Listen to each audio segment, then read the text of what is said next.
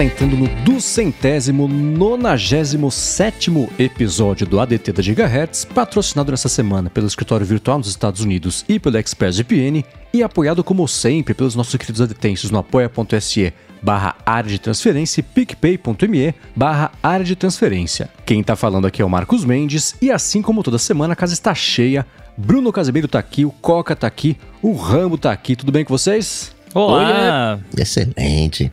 Agora só faltam mais três, na verdade mais dois, né? Que o terceiro já vai ser a data, né? Do, da isso. festa, do encontro da Gigahertz, festa do ADT 300. Mais uma vez, lembrando vocês, confirmado pro dia 5 de novembro, a partir das 7 da noite, 7 da tarde, que eu tô falando do jeito. Não, falam 6 da noite, né? 7 da noite partir todo das mundo. 19. Das 19 horas, muito bem.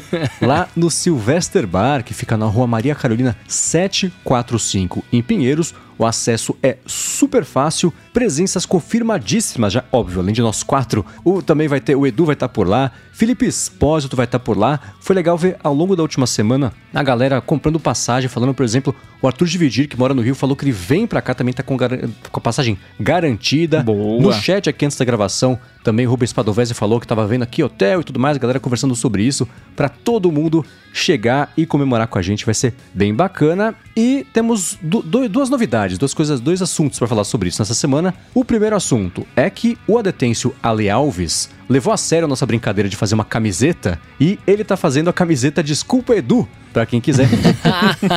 que da hora! Não é uma camiseta oficial da Gigahertz, não é nossa exatamente. É uma camiseta extra oficial do encontro. Ele fez um formulário para quem tiver interesse, para vocês poderem se acertar com ele. Conversem com ele, resolvam com ele. Eu vou deixar aqui na descrição do episódio esse formulário, o link para esse formulário para quem quiser fazer a camiseta com ele.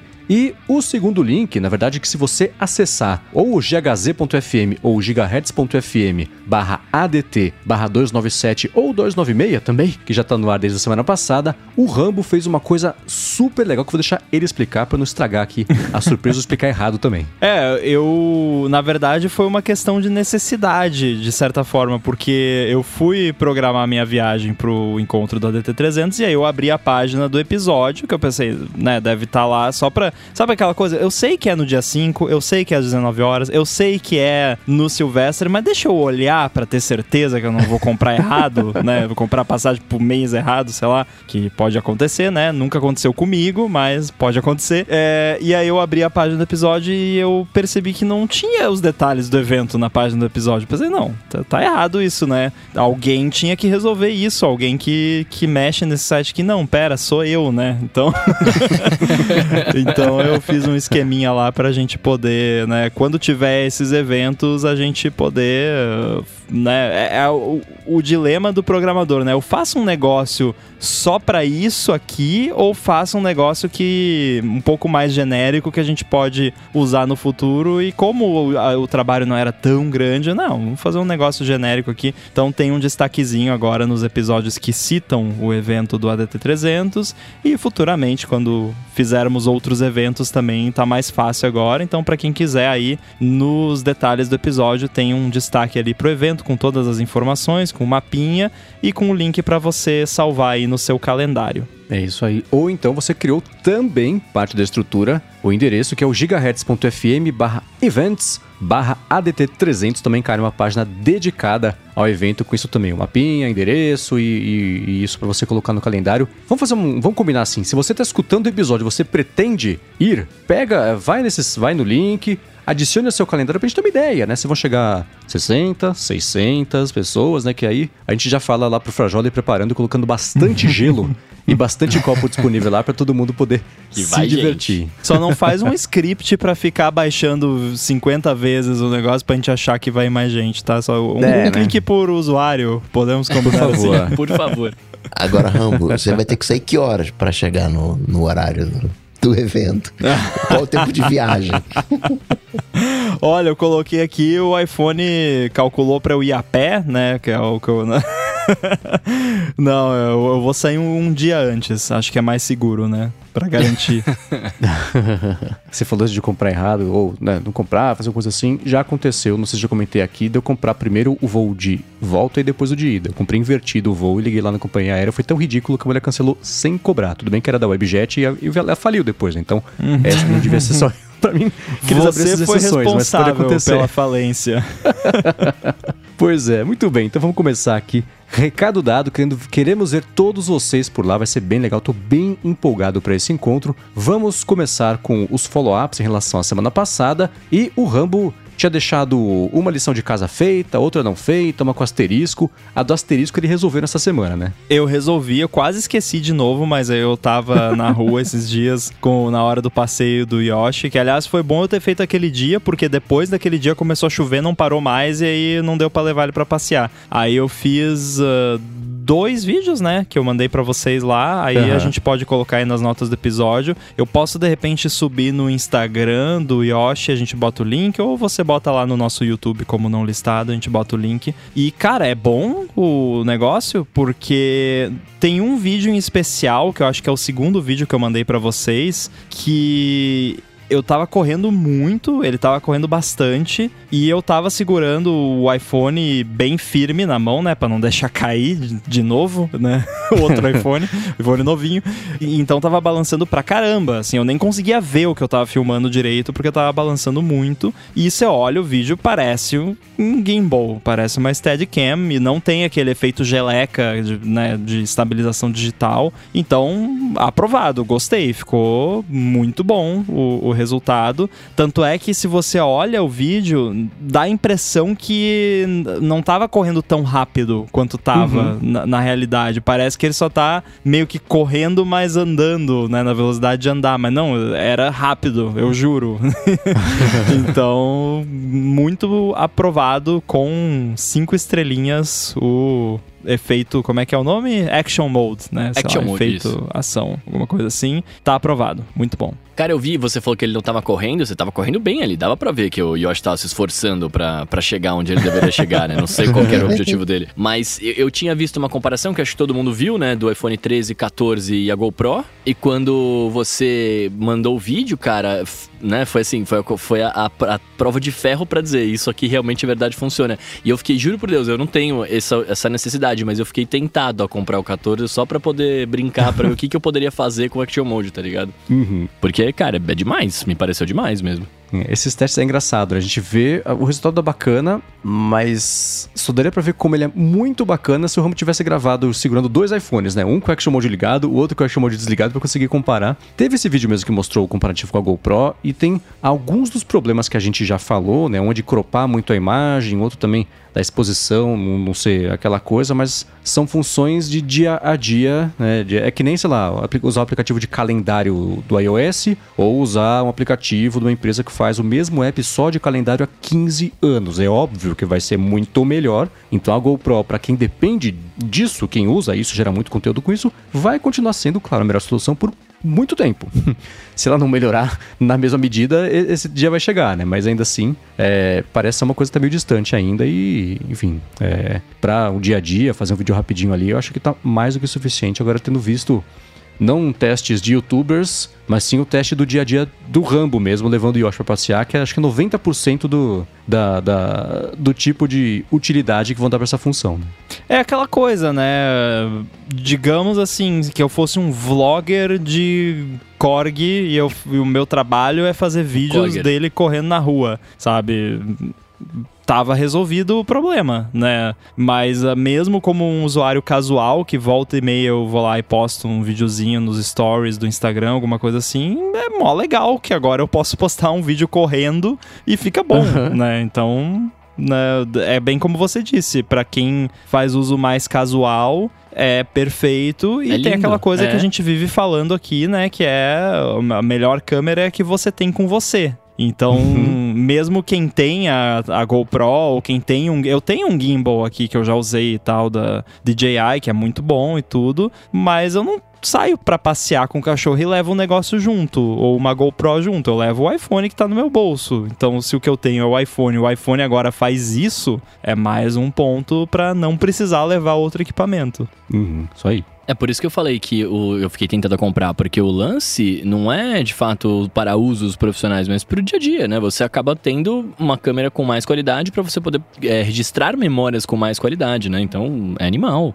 É lindo isso. Acho que o Bruno foi muito feliz, né, quando ele disse que dá pra ver o esforço que o o Yoshi tá fazendo para chegar onde ele quer chegar, mas não dá para ver esse esforço do Rambo, né? Porque parece que o parece é. que o Rambo não é o Rambo, parece que o Rambo é um, um drone que tá seguindo o Yoshi. Acho que tem um, um, um, tempo que a gente vai é, demorar para se acostumar, porque não treme.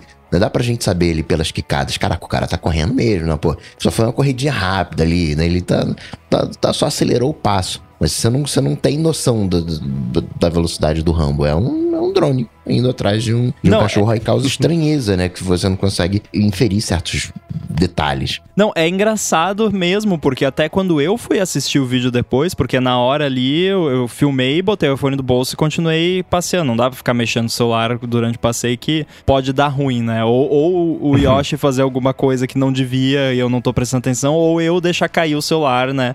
Então eu filmei, taquei o iPhone no bolso, depois em casa aqui com calma eu fui ver e, e me deu até uma parada assim que eu fiquei olhando, tá, mas nossa, mas parece, eu tava correndo bem mais rápido. Foi, foi só isso, né? Tipo, e realmente dá esse efeito, porque estabiliza tanto que você vê ali as patinhas do, do cachorro ali, né, a mil, e mas parece que é só um dronezinho ali que tá voando em cima devagarzinho, né? E a gente fez todo um mistério aqui. A gente não, né? Vocês aí fazendo todo um mistério de onde ele quer chegar, não sei o quê. Pra quem possa interessar, ele tava querendo chegar no banheirinho dele. Que é, é um que gramadinho. Justifica a velocidade. Exato, é um gramadinho que fica ali. Então, para quem ficou curioso, era isso.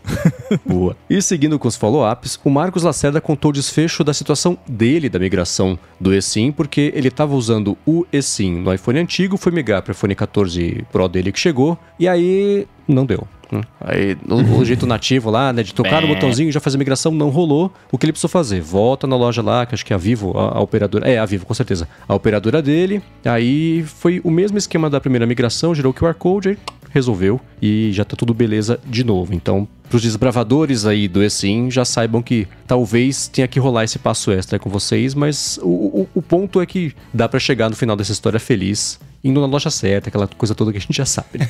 para mim apareceu também a opção de. Isso é uma sacanagem, né? Eu acho que eu comentei já aqui de, de outro uhum. caso que é a mesma coisa, tipo, só pra esfregar na cara, né? Oferece ali, ó, faz a migração aí, seu panaca. E aí você vai fazer, e aí, ah, sua operadora não deixa, né? Tá, tá bom.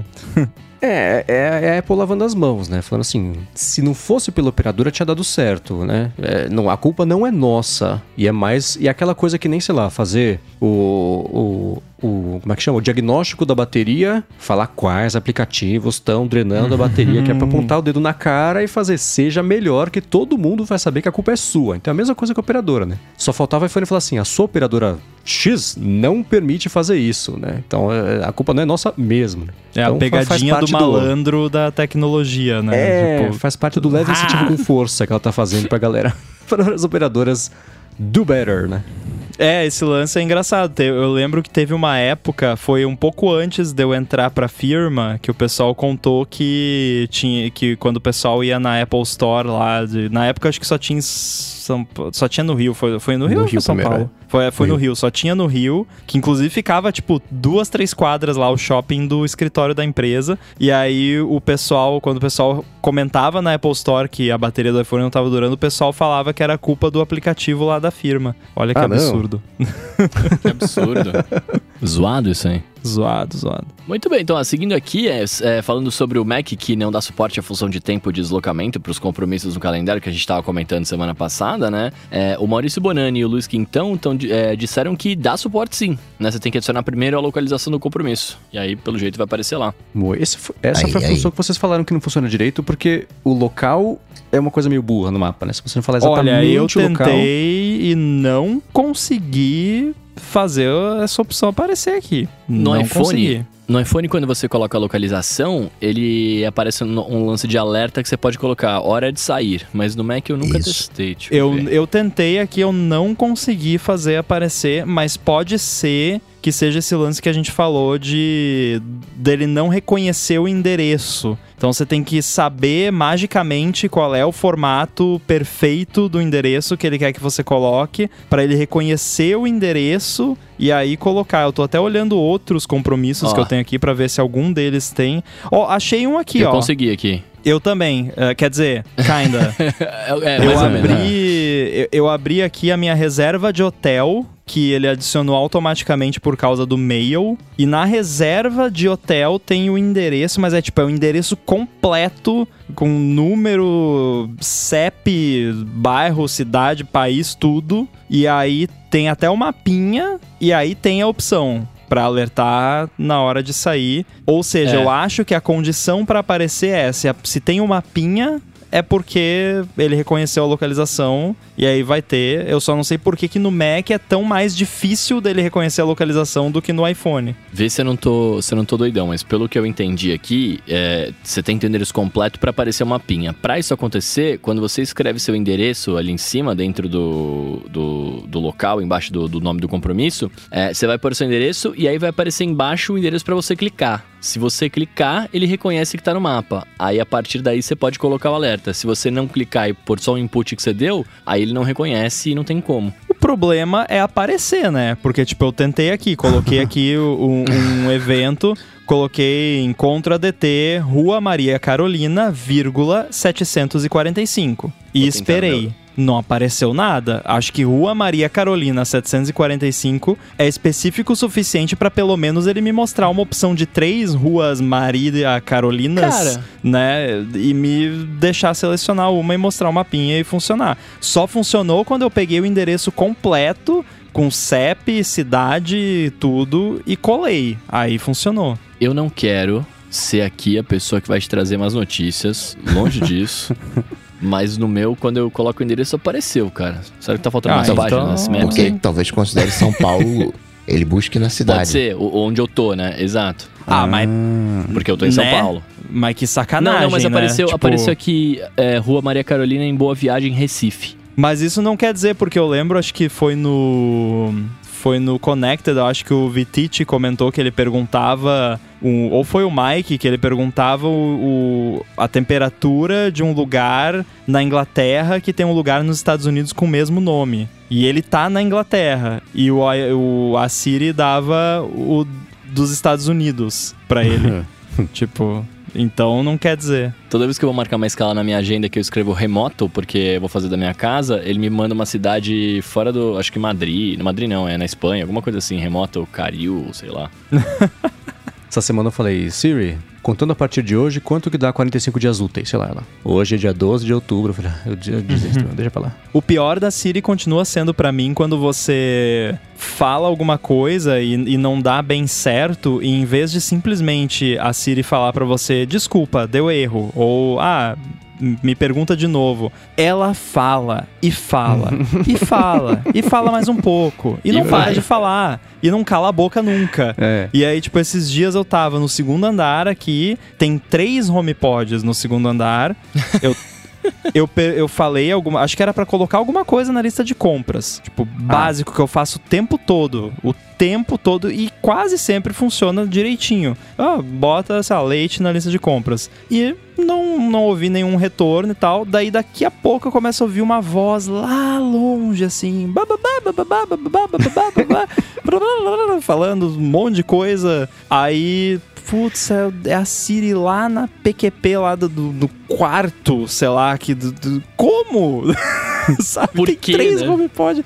Tinha- Não, tinha três HomePod. Eu tava de AirPods no- conectado no iPhone, então os AirPods é que deviam ter respondido. Uhum. Tava, foi o HomePod lá na PQP lá longe que resolveu e aí não deu certo e em vez de simplesmente falar não deu certo, ficou falando e falando e falando e falando e eu tive que gritar tipo stop, né? É, ela fala, "Bef- é, antes de eu poder te ajudar com pedidos pessoais, acessa o aplicativo Home, vai na opção não sei o que lá, fala pra reconhecer a sua voz, porque aí, aí já se passaram cinco minutos, esqueceu já o que você queria pedir. Exato. Mas acontece isso, às vezes ele esquece qual que é a minha voz e manda eu cadastrar lá de novo, fazer reconhecimento da voz no aplicativo, pra aí sim eu falar, bota o maldito tomate na lista, por favor. Então tem isso. Before I can help with personal requests on this Exato. HomePod, please log into your iPhone and select e fica falando, falando, falando, falando, falando. E é engraçado que o legal é que quando dá certo, aí ela fala ok, Mr. Rambo.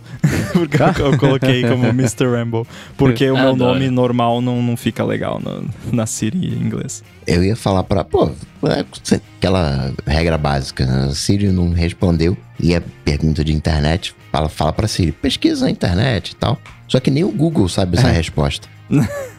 Ó, aqui tem um follow old, pelo jeito um follow bem, bem, bem old na sequência, ó. É, a gente falou lá no ADT do, em 2018 sobre testes genéticos, né? Porque o Marcos e o Ramo tinham feito o da 23andMe e o adetenso Cláudio Cabalheiro, Cabalheiro? Cabaleiro, Cabaleiro. mandou pra gente um tweet na época dizendo aqui, ó. é, o exame de DNA da empresa Genera no Brasil parece fornecer informações similares. O problema é o preço. Custa mais ou menos 8 mil dinheiros, né? 8 mil reais completo e 1.250 reais só a ancestralidade. E aí, nessa última semana, a Carol mandou um tweet aqui falando que agora os testes da Genera saem entre 90 e 200 reais o básico e 250 a 799 o completo. E tem essa variação porque a Genera veio fazendo promoção e acho que parece o Rambo também fez esse teste, né? É verdade isso?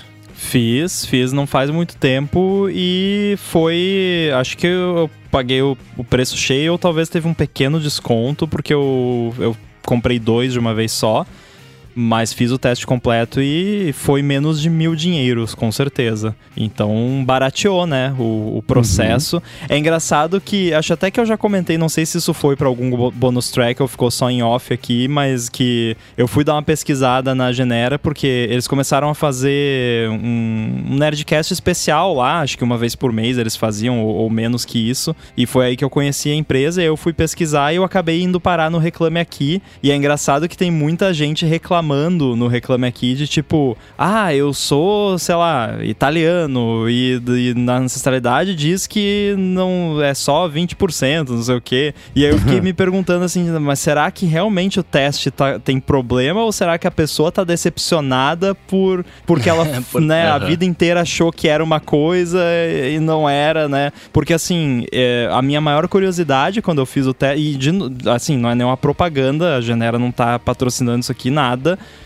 né? Eu só posso falar aqui da minha experiência. Eu tava muito curioso pra ver comparando assim o teste do 23andMe que eu já tinha feito com o resultado que ia dar no teste da Genera pra ver qual é que ia ser, né? Porque se tivesse uma divergência muito grande, ou um ou outro ia estar Uhum. errado, né? Ou pelo menos até certo ponto errado. Aí... Um deles que eu sou mulher. Falou, ué. é, pois é.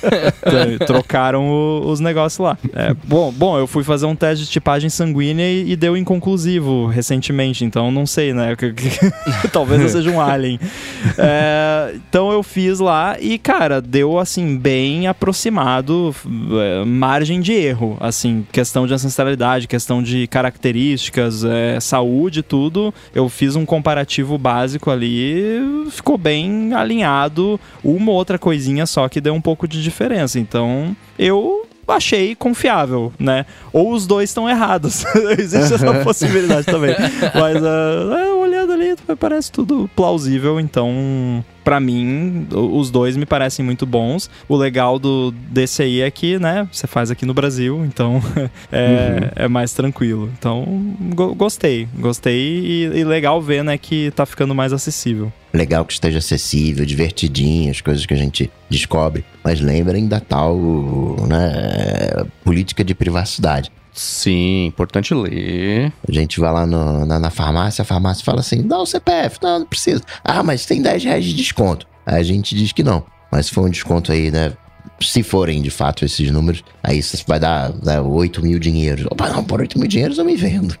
Então todo mundo tem o seu preço, enfim, né, olha a política de privacidade. Ah, é importante isso pra tudo, especialmente pra isso, porque a gente falou sobre isso lá em 2018, eu acho, provavelmente, e recentemente a gente falou sobre isso também no área de trabalho, sobre como. É, é que nem, sei lá, vazar sua biometria. Você só tem um código genético, né? Se essa informação for parar nas mãos erradas, é um estrago bem grande, né? É aquilo que a gente fala de desconfiança, por exemplo, pode ter empresa que queira vender para seguro de saúde, lá na frente o seguro vai saber mais sobre você, sobre o seu código genético e se você tem propensão a ter uma doença específica que é caro para o seguro, não vai querer. Então, isso, claro que tem implicações, então é sempre bem importante ler a política de privacidade de qualquer coisa que tenha a ver com saúde, especialmente é, de tecnologias que estão evoluindo, mas que o código-fonte vai ser o mesmo, né? O seu código genético é um. Ah, isso é, sendo analisado É, a cada eu 2, 3, tenho- 5, 10 anos. Eu não sei, o negócio do lance do código genético, eu não sei até que ponto. Tanto é que eu fiz, né? Se eu me importasse Aham. muito com isso, eu não teria feito. Porque assim,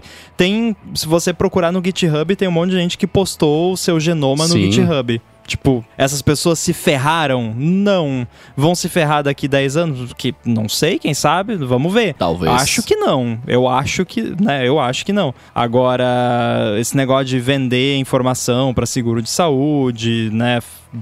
Colocar em pesquisas que você não concordou participar, essas coisas todas, fica de olho, né? Essa é aquilo que a gente sempre fala aqui quando o assunto é segurança e privacidade. O seu risco, né? O risco que você está disposto a correr versus o benefício. A gente Uhum. usa Instagram aqui, a gente sabe que o Instagram não é legal, privacidade e tal, mas a gente usa porque o benefício é sobre, se sobressai com relação ao risco. Hum. E para esse tipo de teste vale o mesmo critério e vale também olhar, claro, a política de privacidade. Eu, para mim, não achei que, que seria um risco muito grande, então fui lá e, e fiz. Tanto é que eu já fiz dois, né? Então tá, aumenta em duas vezes aí a chance.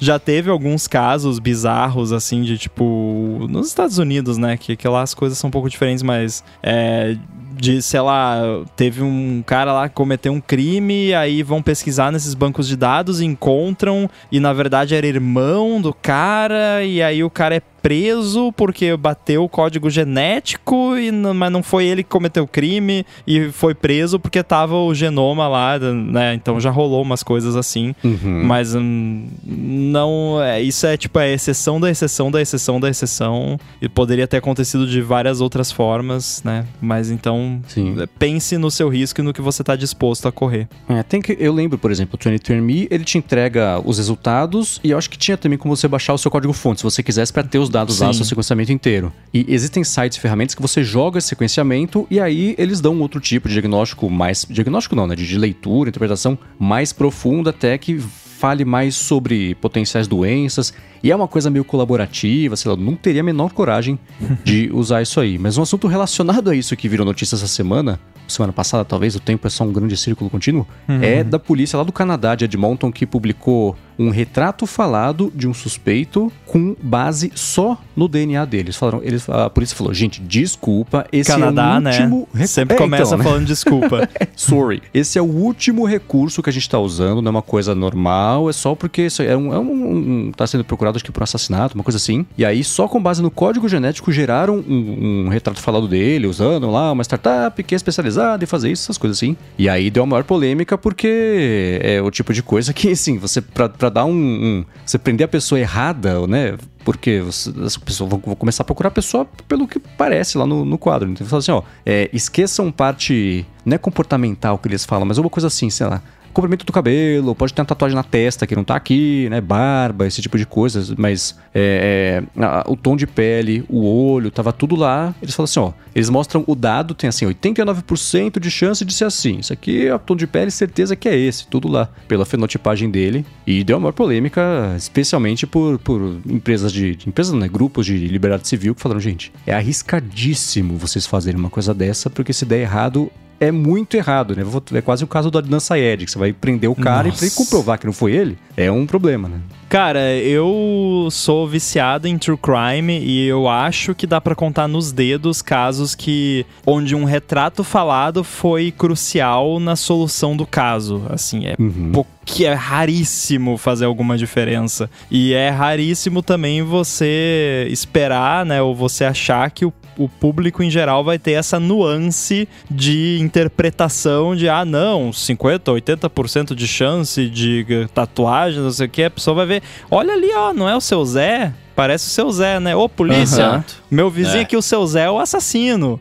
E aí já vai lá, Exato. já vai linchar o cara, já, né? Não, eu, eu acho ridículo isso aí, acho um perigo, concordo, não não deveria ser feito. Acho Uhum. muito perigoso. Eu não sei, acho que isso já tá nacional. Mas tem o, é, o alerta PRI, eu acho, que, no, que é o nome, pelo menos no Rio de Janeiro, que avisa, que é aquele Amber na- nos Estados Unidos, que avisa ah, a Ah, criança e tal, né? Foi, tá desaparecida e tal. E eu, eu não tenho memória para ler um- uma descrição de texto. Ah, não, tava com camisa vermelha, calça jeans. E ela é, é a pessoa. Eu não consigo fazer isso. Certamente tem gente que tem. Né? Para mim faz muito mais sentido. Você tá vendo ali um, né, uma situação estranha, né? Você, pô, né, o que, que que tá acontecendo aí e tal? Né, Não, não, não esses, entre aspas, retratos falados, né? Acho que pra mim isso não, não, não funciona. Ó, meus amigos, a gente vai falar do primeiro assunto aqui, mas antes de falar do primeiro assunto, que é sobre podcasts, né? Eu fiquei sabendo que aqui na Gigahertz a gente tá com um podcast novo. A gente não é vocês, né? Conta melhor essa história aí. Eu não sei do que que é o podcast. Que podcast é esse? Não, não fiquei sabendo. Eu tô nele. Cara, é uma parada meio B, assim. uma- eu, eu não, lembro direito. O Guilherme R e o Marcos M. A gente lançou É. essa semana aí o, o Lado B, que é um podcast da Gigahertz. E é, a gente não vai falar mais muito. É isso. É lado B. E no primeiro episódio, no primeiro episódio, nós falamos sobre Severance. No segundo episódio, que a gente não sabe quando vai sair, a gente vai falar de outra coisa. Do que? Não sei. Qual é o tema, qual é a. Não, não sabemos. Então só ouçam que tá legal, eu gostei.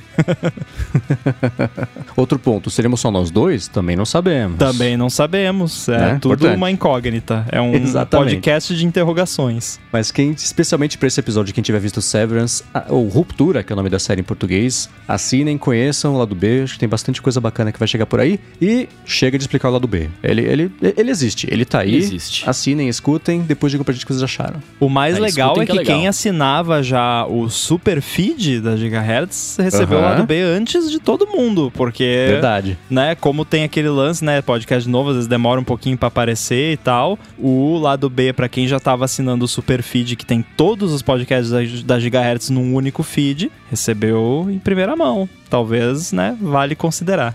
Né? Pra facilitar, eu vou deixar o link pro Superfeed aqui pra quem não sabia que ele existia e quiser assinar direto por lá. Foi exatamente isso que aconteceu comigo. Eu tava ali de boa, passeando no meu feed de podcast, eu falei lá do B. Eu falei, nossa, mas eu não assino lá do B. O que, que é isso? O que está acontecendo aqui?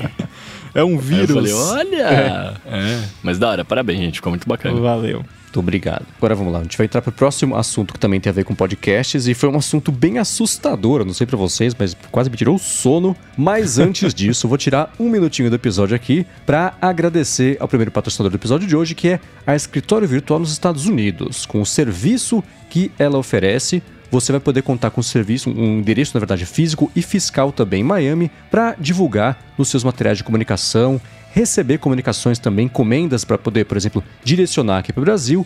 E você conta também com um número de chamada, número de telefone lá em Miami, com transferência de chamada via URA e atendimento trilingue em português, espanhol e inglês também. Se você assinar o escritório virtual nos Estados Unidos, você vai poder abrir contas em bancos lá nos Estados Unidos, tudo de forma legal, tranquila, sem gambiarra, sem problema nenhum. E além disso, dependendo do plano também que você escolher, eles disponibilizam a sala de reunião física deles lá, que fica pertinho do Aeroporto Internacional de Miami, para você poder fazer reuniões, receber seus clientes por lá também. Eles têm planos que vão desde o básico até o avançado para caber em todo tipo de bolso, atender a várias necessidades, incluindo, por exemplo, se você é um criador de conteúdo que precisa começar a ter uma presença lá fora para poder fazer os seus contratos, para poder fazer, o, enfim, né, aumentar aí a exposição da sua marca, aquela coisa toda. Já tem muito criador, inclusive, fazendo já os planos lá com o escritório virtual nos Estados Unidos.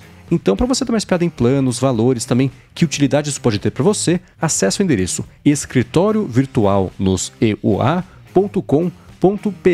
Lá você pode esclarecer suas dúvidas, tem formulário de contato, tem FAQ, tem contato pelo WhatsApp também. Então acessa lá, escritório virtual no zeua.com.br e dá o primeiro passo para começar a expansão internacional ou da sua empresa ou a sua também, da sua marca, se você for um criador de conteúdo. Muito obrigado, Escritório Virtual dos Estados Unidos, pelo patrocínio mais uma vez aqui do ADT e pelo apoio também, claro, a toda a Gigahertz. Valeu. Valeu. Agora vamos lá, nessa semana, acho que foi na. Não sei se foi na segunda, na terça-feira, o Rambo mandou pra gente um link de um podcast chamado. É, é o, o podcast.ai. que tava lá dizendo assim: Joe Rogan entrevista Steve Jobs. Sabendo que isso teria sido uma impossibilidade, que na época que o Jobs estava vivo, o Joe Rogan queria ganhar vida ou como apresentador esportivo, ou talvez até antes disso, que ele fazia stand-up, ele tentou ser comediante antes de virar uma piada. E ele aí saiu esse episódio do Rogan entrevistando o Steve Jobs. E aí o, o Rambo mandou, a conversa ficou meio quieta sobre isso. Eles voltaram a falar sobre isso no grupo. Eu falei, eu tô com medo de escutar. E o meu medo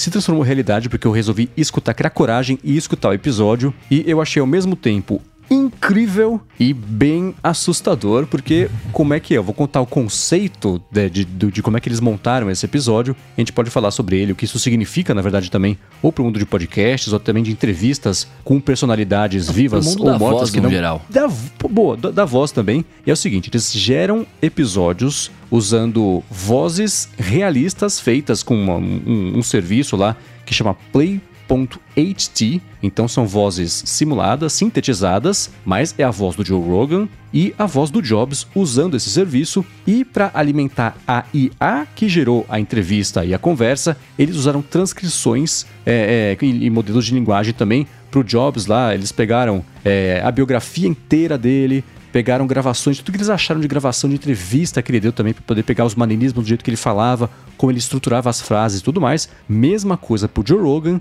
E saiu um episódio, você escuta os dois conversando. É uma conversa 90% coerente, acho que mais até do que muitos podcasts, né? mas assim, 90% coerente ali o fio condutor do assunto, pular de assunto para outro e tudo mais. E, enfim, quero saber o que vocês acharam de antes da minha impressão aqui para para deixar o assunto circular. Mas e aí? Olha, com relação ao conteúdo propriamente dito, acho que uma observação a se fazer é que muito provavelmente foi fortemente conduzido por um ser humano, né? Assim, Uhum. tá, treinamos ali com modelo de linguagem, com base em todo o conteúdo e tal, o que a gente já sabe que é capaz de gerar frases e até parágrafos e textos completos muito coerentes. Eu já fiz umas brincadeiras, né, com o GPT-3 e tal, que você até português, o negócio não foi treinado especificamente com português. Você vai lá, escreve. é, teve uma vez que eu tava brincando que eu fiquei mandando pro Mendes, tipo, ah, fale uma frase que um apoiador do presidente falaria sobre vacinas, sei lá. E aí ele gerou lá uma frase, vocês já devem imaginar, né?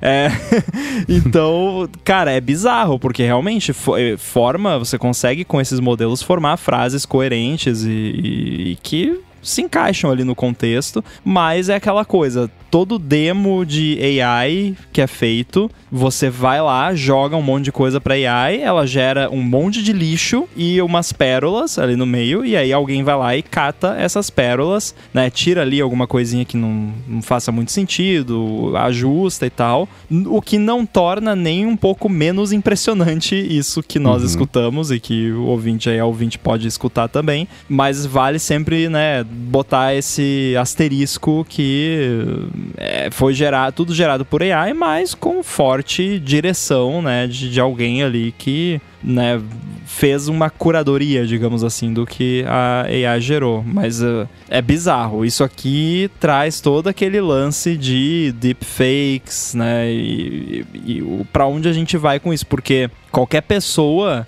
que você tenha uma quantidade grande de conteúdo dessa pessoa disponível livremente online, como é o caso do Steve Jobs, por exemplo, você consegue hoje em dia, sem muito trabalho, gerar um modelo que você vai lá, digita e você consegue fazer a voz daquela pessoa falar qualquer coisa que você quiser. E fica muito perfeito. Isso inclui a gente. Tem horas e horas e horas das nossas vozes online. E no meu caso é pior ainda, porque tem horas e horas de eu falando inglês e de eu falando português. Então dá pra usar em qualquer idioma, né? Quer dizer, qualquer não, né? Português ou inglês. Mas é. né? É, é assustador isso. É assustador. E olha só, é, você tá falando isso, você tá falando isso do Jobs, que te- ele parou de gerar conteúdo em 2011, né? Exato. Então, assim, é um ele tem horas e horas de conteúdo, mas é um conteúdo mais antigo, é um conteúdo mais controlado, né? Uma parada assim. Você imagina o que hoje em dia não vai dar pra fazer com, com os milhões, mi- zilhões, trilhões, eu não sei quantos, o que que é maior aí na, na coisa dos zões aí, mas de conteúdos que você tem no, no YouTube, por exemplo, de gente falando. Não, tanto é que se você prestar atenção, eu até fiquei um pouco bugado quando eu comecei a escutar, porque eu fiquei, eu fiquei me perguntando, será que a voz do Joe Rogan é eu é sintetizada também ou não? Porque. E aí eu me liguei, porque se você prestar atenção, a voz do Joe Rogan é como se ele tivesse que nem a gente aqui, num estúdio com microfone Sim. bonitinho. Por quê? Porque você tem horas e horas e horas e horas do Joe Rogan falando no microfone bonitinho, porque ele é podcaster. O Steve Jobs não. O Steve Jobs é como se ele estivesse num Skype falando com ele. Uhum. Por quê? Porque você tem vídeos de antes de 2011, né, de comprimido, com aquele áudio que já não é aquela coisa. Então, teve essa diferença, mas mesmo assim é perfeitamente plausível, porque você pensa, não, o cara tá lá no estúdio e tá falando por Skype com o Steve Jobs. É é isso que parece quando você escuta. Então, qualquer pessoa como a gente, que você tem um grande corpo de, de voz, né, principalmente com qualidade de estúdio, tá batata, facinho você sintetizar. Isso a gente falou, é, a gente já puxou essa bola aqui. Acho que a Adobe tinha feito uma conferência em 2016 ou 2017, uma das Adobe deles da vida lá mostrando isso. Eles até usaram Joe Rogan de, de exemplo, porque na época ele era, acho que o podcaster, podcaster com mais conteúdo gravado e tal, e simularam ele falando umas paradas, né?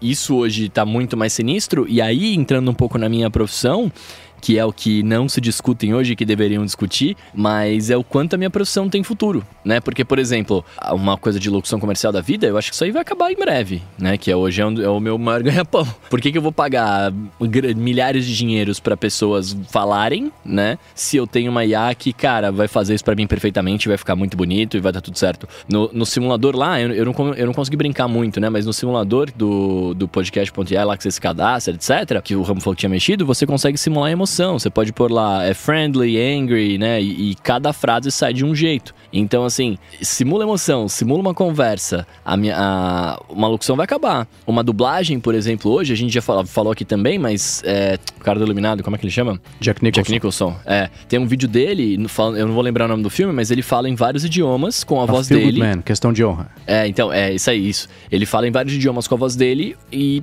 sai a voz dele falando vários idiomas. Eu não consigo avaliar a fluência de outro idioma porque eu não conheço muito bem. Mas me parece ali na hora que estava muito bem falado né? Então, assim, a gente está encaminhando num ponto em que as profissões que dependem, que dependem não, mas que, que, que usam voz, né? Elas estão chegando no, no seu limite aí, tá ligado? Eu fiquei muito pensando nisso enquanto escutava, porque da mesma forma, eu, eu, eu fiz a pergunta no grupo, né? Eu falei, eu, eu mandei, falei, o Joe Rogan também é, é, é, fake? Aí eu fui ler a descrição do podcast, porque eu só tinha dado play, e aí vi. Falei, nossa, cara, os caras estão trocando uma ideia aqui e eu achei que o Joe Rogan era real, né? Então, tipo, olha que loucura, né? A minha namorada, a Stephanie, eu mandei para ela, né? Porque ela é dubladora também. Aí eu falei, se liga no fim da nossa profissão, zoando, né? E mandei. Aí na hora que ela falou assim: ah, eu não conheço muito da voz deles, né? Eu não sei se dá pra, pra dizer que é gravado ou não, mas me parece. que é fake ou não, mas me parece muito real. Eu falei: não, o ponto é esse. É gravado e parece real. né? Tipo, é isso que tá acontecendo, tá ligado? Assim que eu comecei a ouvir, na abertura, né, já falando um pouco, o Joe Rogan diz: pô, você foi o cara lá, né, criou os computadores e vai num, num, ponto muito antigo. E eu achei aquilo estranho. Falei: se eu fosse apresentar o Steve Jobs, eu não começaria lá com, né, nos anos 80, né? Se você apresenta né, as coisas mais recentes que a pessoa fez. Então ali eu, eu achei um pouco é, estranho. O, sim, o Joe Rogan ele tá numa vibe né, de, de estúdio. Uma coisa que eu percebi do Jobs é que ele tá quase como se apresentando um, apresentando um produto. Ele tá num palco fazendo uhum. uma apresentação. Tudo bem que quando ele dava entrevista também ele distorcia a realidade, ele fazia uma apresentação. Mas eu olhei muito para isso, assim, pra, pra qualidade da voz. Né? E é totalmente passável, assim, vozes ultra realistas. Agora, na questão do conteúdo, tem certas coisas que eu não cruzo. Né? Por exemplo, você não vai ter o meu, meu CPF, você não vai ter o meu número. Tô na rua lá, fiz uma compra. Cara, não precisa do meu CPF. Cara, não tenho CPF, sou, sou, sou americano, não, não, não tenho esse número. Né? São coisas que eu não cruzo. E existe aquela coisa do anacronismo, né? Já mais de uma década sem Steve Jobs. Eu não posso levar em consideração o que o Steve Jobs fala a respeito do hoje, porque se passaram 10 anos. Teve gente que na eleição passada votou num candidato, agora tá votando em outro. E né? a, a coisa ela muda muito. Né? Se eu quiser ser é, cri-cri, eu posso invalidar todo mundo de 1800 para trás e falar, cara, esse cara era um escravagista. E não era, né? Naquela época, aquilo era o, o aceitável. Então, né, determinadas coisas que colocam ali na, na boca do Steve Jobs, eu falo, cara, é, é aquela fronteira que eu não cruzo. Acho maravilhoso ter a voz do Steve Jobs. para ele né, fazer um One More Thing, para ele fazer uma apresentação de, de, de a gente sabendo, oh, caramba, aqui ó, comemorativo, apresentação de um, de um novo produto, a gente vai fazer com a voz do Jobs. Eu topo a brincadeira, né? Mas como uma brincadeira. Né? O, o Steve Jobs, ele era um líder, né? E eu posso através das pessoas que você se relaciona, saber mais ou menos como é que você estaria hoje. Peraí, não, o círculo de amizade dessa pessoa é essa aqui. Então, né, essa pessoa deve estar mais ou menos aqui, deve estar com essas ideias, pelas ideias dos grupos que essa pessoa frequenta. Só que o Steve Jobs, ele era um líder, né? Ele tinha suas próprias ideias, né? A sua própria visão de, de, de mundo. Então não dá para você fazer essa inferência. E as pessoas vão justo atrás dessas pessoas que deixaram uma marca na história para dar um peso porque ela tá falando alguma coisa. Então essa é, é a linha que eu não cruzo. Todo o conteúdo do, do podcast eu ignorei por completo. Né? O conteúdo do, do, ignoro, é, é anacrônico. Mas a qualidade da voz, perfeita. É, eu tive a reação exatamente oposta. E eu sabe o que eu acho que pode acontecer? daqui a uns anos, algum teco dessa entrevista, eu achar que foi de fato o Jobs falando isso no All Things D, num papo que eu tinha visto, um vídeo velho dele falando sobre a Microsoft, que o que tá nessa entrevista, ele falou ipsis literis sobre isso no All Things D, que ele falou, oh, o problema da Microsoft é que eles não têm, they have no taste, eles não têm bom gosto. Então, é, é uma frase que é tirada exatamente de como ele falou, e você vê aí, isso que o Coca comentou, né, ele fala sobre os assuntos que pegavam quando ele estava vivo, então ele fala sobre, ah, é, o contraponto ponto que ele faz entre o Google e o Yahoo sobre mecanismo de busca, e e-mail, e Gmail e tudo mais. Então são os assuntos de, de, de lá de trás que trouxe para agora. Metade do papo. O papo tem 20 minutos. O papo, né? Enfim, o, o, o vamos chamar de conversa é um aqui, né? Vamos é. facilitar. É. Não deixa de ser. Tem 20 minutos, não é uma coisa super comprida. Quase metade do tempo é falando sobre quando o Jobs é, fez lá os experimentos com LSD e aquele negócio de expansão da, da, da, da mente e tudo mais. Entra um papo de falar sobre Deus e sobre a existência, sentido da vida, eles entram muito, eles, né? Enfim, é difícil falar sobre isso, né, sem parecer, mas, mas a conversa é sobre isso. Então, é, eles entram nesse assunto, e aí mais pra frente vão falando sobre tecnologia e tal. Prestando atenção na minúcia do, do, do jeito que eles falam, é claro que dá para achar os defeitinhos, né? Uma entonação estranha aqui, uma frase cortada do jeito estranho ali, é, é, um jeito mesmo de falar. Isso é uma coisa que desde os primeiros modelos do GPT-3, é GPT ou GTP? Eu sempre confundo. GPT. GPT, tá. E, coisa ah, de, de, nessa conversa mesmo, algumas frases elas são muito técnicas, são, elas são uma explicação muito técnica do sentido do que ela quer dizer. Então, é, eu devia ter feito a anotação que tem duas específicas, uma no começo, uma no fim, que é a hora que o Joe Rogan fala, que eles falam sobre. É, é de um jeito diferente de falar. O Joe Rogan fala, sei lá, tipo, ah, eu vou entrevistar agora aqui, meu próximo convidado é uma pessoa que lança é, é máquinas computadoras que me trazem muita felicidade. Eu, eu, eu não lembro como é que é, mas alguma coisa estranha, que ninguém falaria dessa forma. E dá pra entender que é um sistema que entendeu o jeito que as pessoas falam para expressar uma coisa e tal. Então tem um nível de separação aí entre é, a frase e o sentido dela, que eu acho bem interessante para todas essas inteligências que geram é, é, texto e agora esse negócio da fala também. Mas e essa conversa me lembra, inclusive, uma coisa que foi até uma polêmica recente, porque saiu um documentário sobre a vida do Anthony Bourdain, e em um pedaço eles usaram uma voz sintetizada dele para ler uma carta que ele escreveu. Então entrou justamente nessa seara de, putz, mas não foi ele que falou, né? Você tá. É, é ele, ele optou por não ler isso, ele não quis ler isso, estão fazendo ele ler, tem até um desrespeito com a pessoa. Então isso. Mas como você sabe que ele não quis ler? Se ele, ele escreveu, por que ele. Escreveu.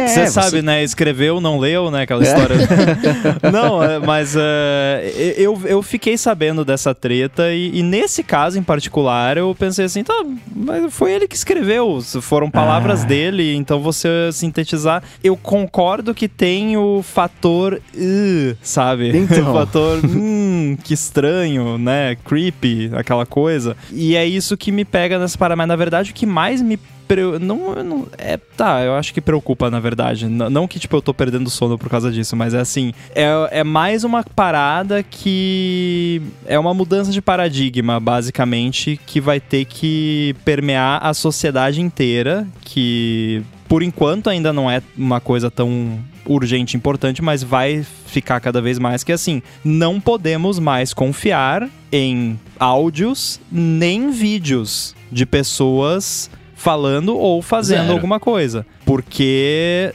teve um caso recente, que eu não lembro os detalhes, mas aconteceu, de uma pessoa lá que que acho que foi com o CEO de uma dessas criptos grandes aí, de, de essas traders de, de cripto, que o cara pegou e fez um scam com um monte de gente, fez uma videochamada com um deepfake do CEO da parada, uhum. falando de uma oportunidade de investimento, papapá, e a galera caiu, um monte de gente caiu. Então, simplesmente você não pode mais confiar que se você tá vendo um vídeo, pode ser um vídeo, porque tem deepfake vídeo muito bom já. Você vê um vídeo de uma pessoa famosa lá falando alguma coisa, você simplesmente não pode mais acreditar só porque tem um vídeo. Uhum.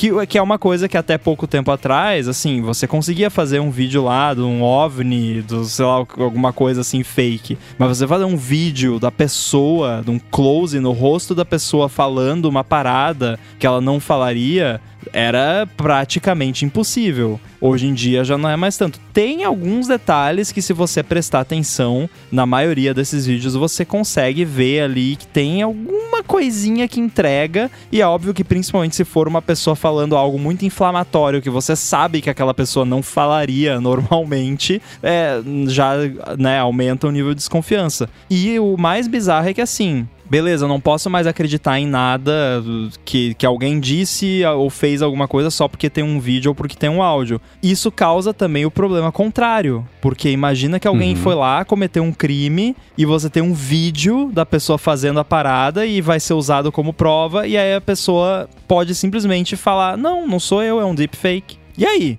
Com, uhum. né? Ferrou. É, a perícia tipo, que é, é... Vídeo não é mais prova de nada, áudio não é mais prova de nada. Claro que não chegamos lá ainda, mas vamos chegar. E isso é uma, assim, uhum. o tanto que eu falo aqui que eu não acredito que os robôs vão acabar dominar o mundo e não, não vai mais ter trabalho para ninguém, eu continuo acreditando que isso não vai acontecer, ao menos não no nosso tempo de vida. Agora, esse lance de você não poder mais acreditar em nenhum áudio, nenhum vídeo, eu acho que é uma parada muito mais rápida. É a questão uhum. de poucos anos a gente vai chegar nesse patamar, principalmente para pessoas famosas, pessoas que você tem muito material disponível, né? Porque você fazer um deepfake lá da Dona Maria, dona de casa, que tem duas fotos dela no Instagram e dois áudios de WhatsApp, né? é bem mais difícil. vai chegar um momento que vai dar. Agora, você fazer um deepfake da voz do Mendes, do Bruno, minha, do Coca, já dá, fácil. Assim, ferrou, já estamos ferrados. Né? Uhum. Ninguém faz, inclusive, por favor. É, você fazer um, fazer um deepfake de vídeo de qualquer um de nós quatro aqui numa chamada de StreamYard também tá fácil. Tem uhum. conteúdo de sobra, né? Claro, fazer com uma qualidade melhor já é mais difícil. Agora, você pega um ator qualquer aí, um político, um músico, qualquer pessoa famosa, já já tá moleza, né? Tem um cara no Instagram que faz uns deepfakes lá do, do Bolsonaro, do, do Lula, do, dos candidatos aí, tudo, e que fica perfeito e é engraçadíssimo. E é muito. Você olha assim, você fica. Caraca, é, real, é muito real a parada. Uhum. Então ferrou.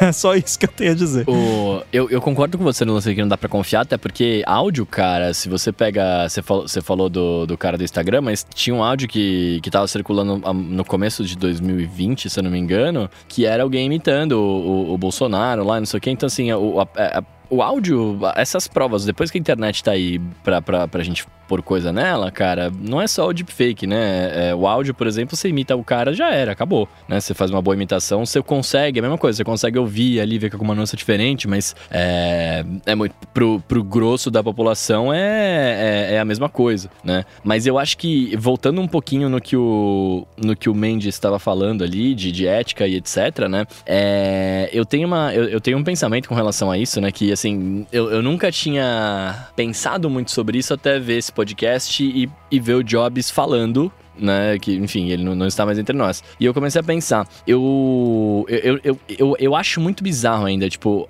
uma, uma amiga minha, uma amiga minha morreu um tempo atrás aí e tal. E aí, cara, um belo dia ela postou no Instagram uma foto, né? E aí eu tomei um baita um susto, porque eu falei, meu Deus, o que aconteceu? Como assim, né? O que ela tá postando? Né? Não existe mais tal. E aí era a irmã dela postando uma foto lá tal. E eu já achei isso muito bizarro, uhum. porque era uma pessoa que eu sabia que já não estava mais aqui, mas estava com a conta dela postando foto. E foi aí que eu descobri que tinha o lance de, de avisar o Facebook que a pessoa morreu, não sei o que, aí faz um memorial pra ela lá dentro e tal. Mas mesmo assim, eu já acho um pouco, eu já acho um pouco demais, assim, né? É, a partir do momento que você pode simular a voz dessas pessoas e daqui a algum tempo simular a aparência dessas pessoas em vídeos, etc., eu acho que a gente entra numa, numa seara que, que, que é, que é essa brisa assim, ah, não, não é que a pessoa não queria fazer ou não, independentemente dela querer fazer ou não, mas ela já não está mais aqui para ter esta opinião, né? Então, é, eu acho que a gente acaba entrando num lance de tipo assim, a, até onde a gente a gente consegue deixar esta pessoa entre nós e ter mais coisas dela falando.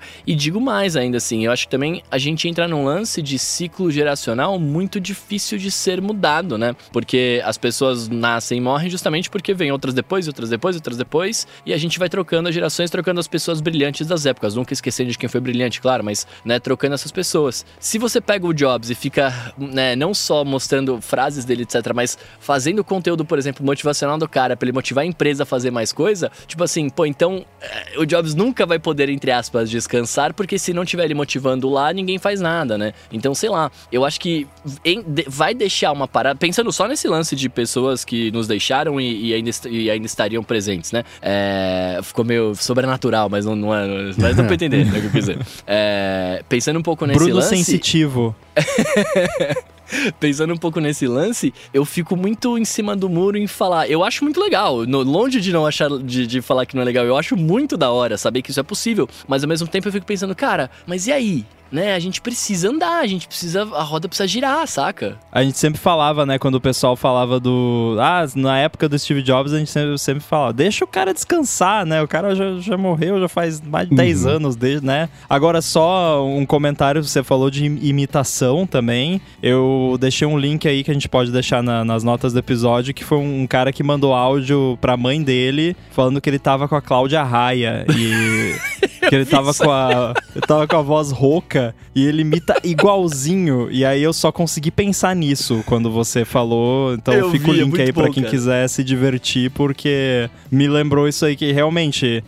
O, o deepfake é, analógico é a, a imitação, né? Bruno, você falou, ah, a pessoa né, né, não queria, como é que vai saber se queria ou não queria? Você conhece o poeta Vinícius de Moraes? Não, tá, é, já conheço, já, eu, eu imagino que você vai chegar. É. O nome dele tem acento ou não tem acento? Ah, é uma boa pergunta. Eu sou péssimo de, de grafia, caligrafia O nome gramática. dele, né, o nome artístico dele não tem acento. Só que a rua é. Vinícius de Moraes, que homenageia o poeta, em Ipanema, tem um acento. Por quê? Porque quando uma pessoa morre, ela perde esse direito. Não, não, grafia própria, ah. esquece, não. Você vai, vai. Vinícius tem acento, pronto, acabou, vai ter o acento. Então a gente perde determinadas coisas, né? Quando a gente não tá aqui, claro Inclusive que a família... Inclusive a vida, né? Inclusive uhum. a vida. Claro que uh, tem a família, tem uma série de coisas. E é exatamente por isso que essa é, é aquela seara que eu não entro. Né, de, porque N coisas podem acontecer. O Rambo falou, pô, não dá para confiar em vídeo. Concordo que não dá para confiar em vídeo a gente vai chegar no momento que vai ter uma solução. Peraí, a, é câmera de segurança?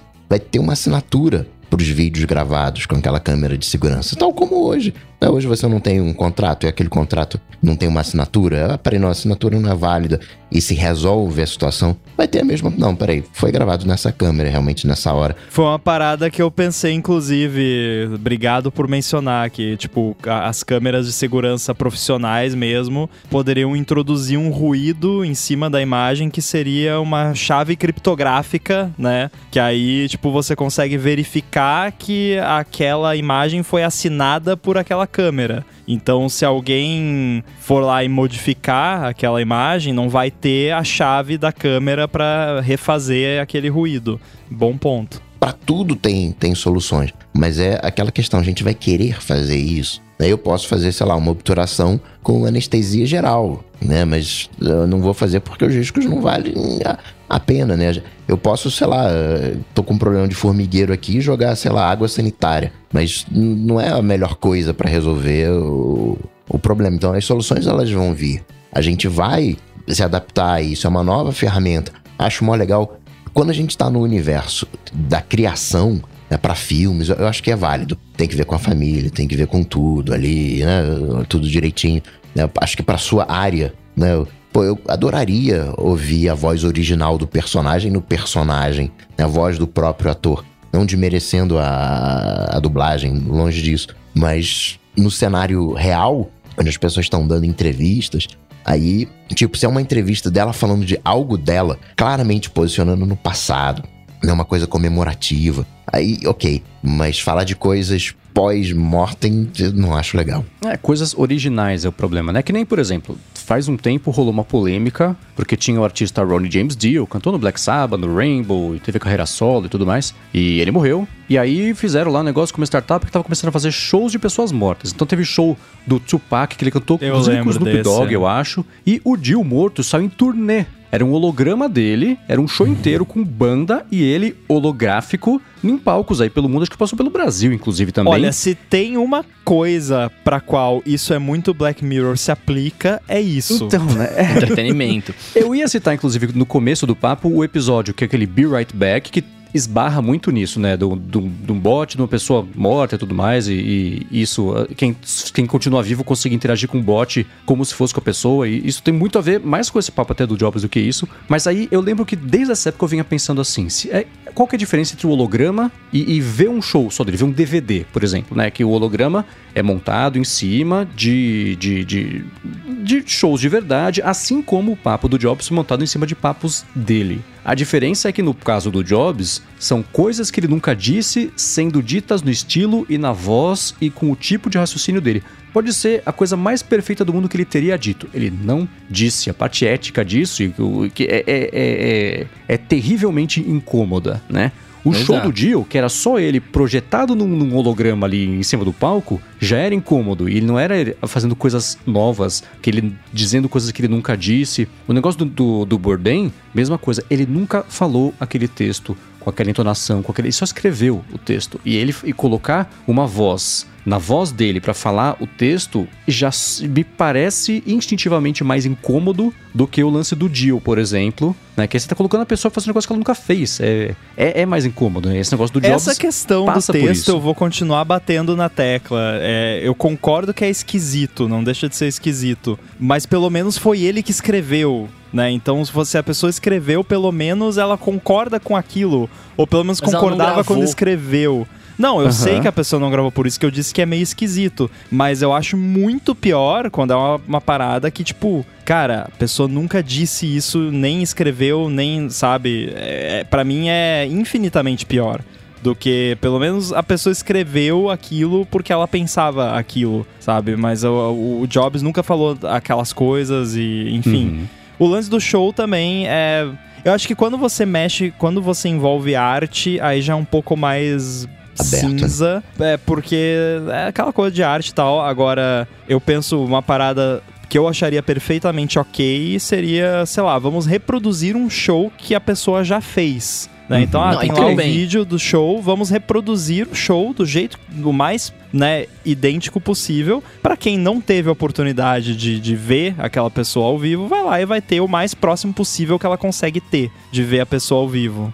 Com o grande asterisco de você explorar a pessoa que morreu pra ganhar Não, mais isso, dinheiro claro. pra um É monte isso de gente. falar. Tá, mas copyright. Tipo, quem é que tem o copyright do negócio do, do John Lennon lá que já morreu? Alguém tá ganhando o dinheiro das músicas dele. É, Era o tá Michael explorando. Jackson, bizarramente. Tá, então. é, e quer, então agora a pessoa tá explorando duas pessoas, né? Em corrente, corrente de artistas falecidos e a pessoa tá lá chupando o copyright. Então tá explorando, né? Sei lá, é a mesma coisa. É que eu acho que é um pouco diferente quando você fala assim, é, você tá explorando o copyright de uma música gravada, bonitinha ali, e quando você põe essa pessoa pra, entre aspas, performar num palco, Uhum. né? Dança aí, Porque, macaquinho, tipo, vamos lá.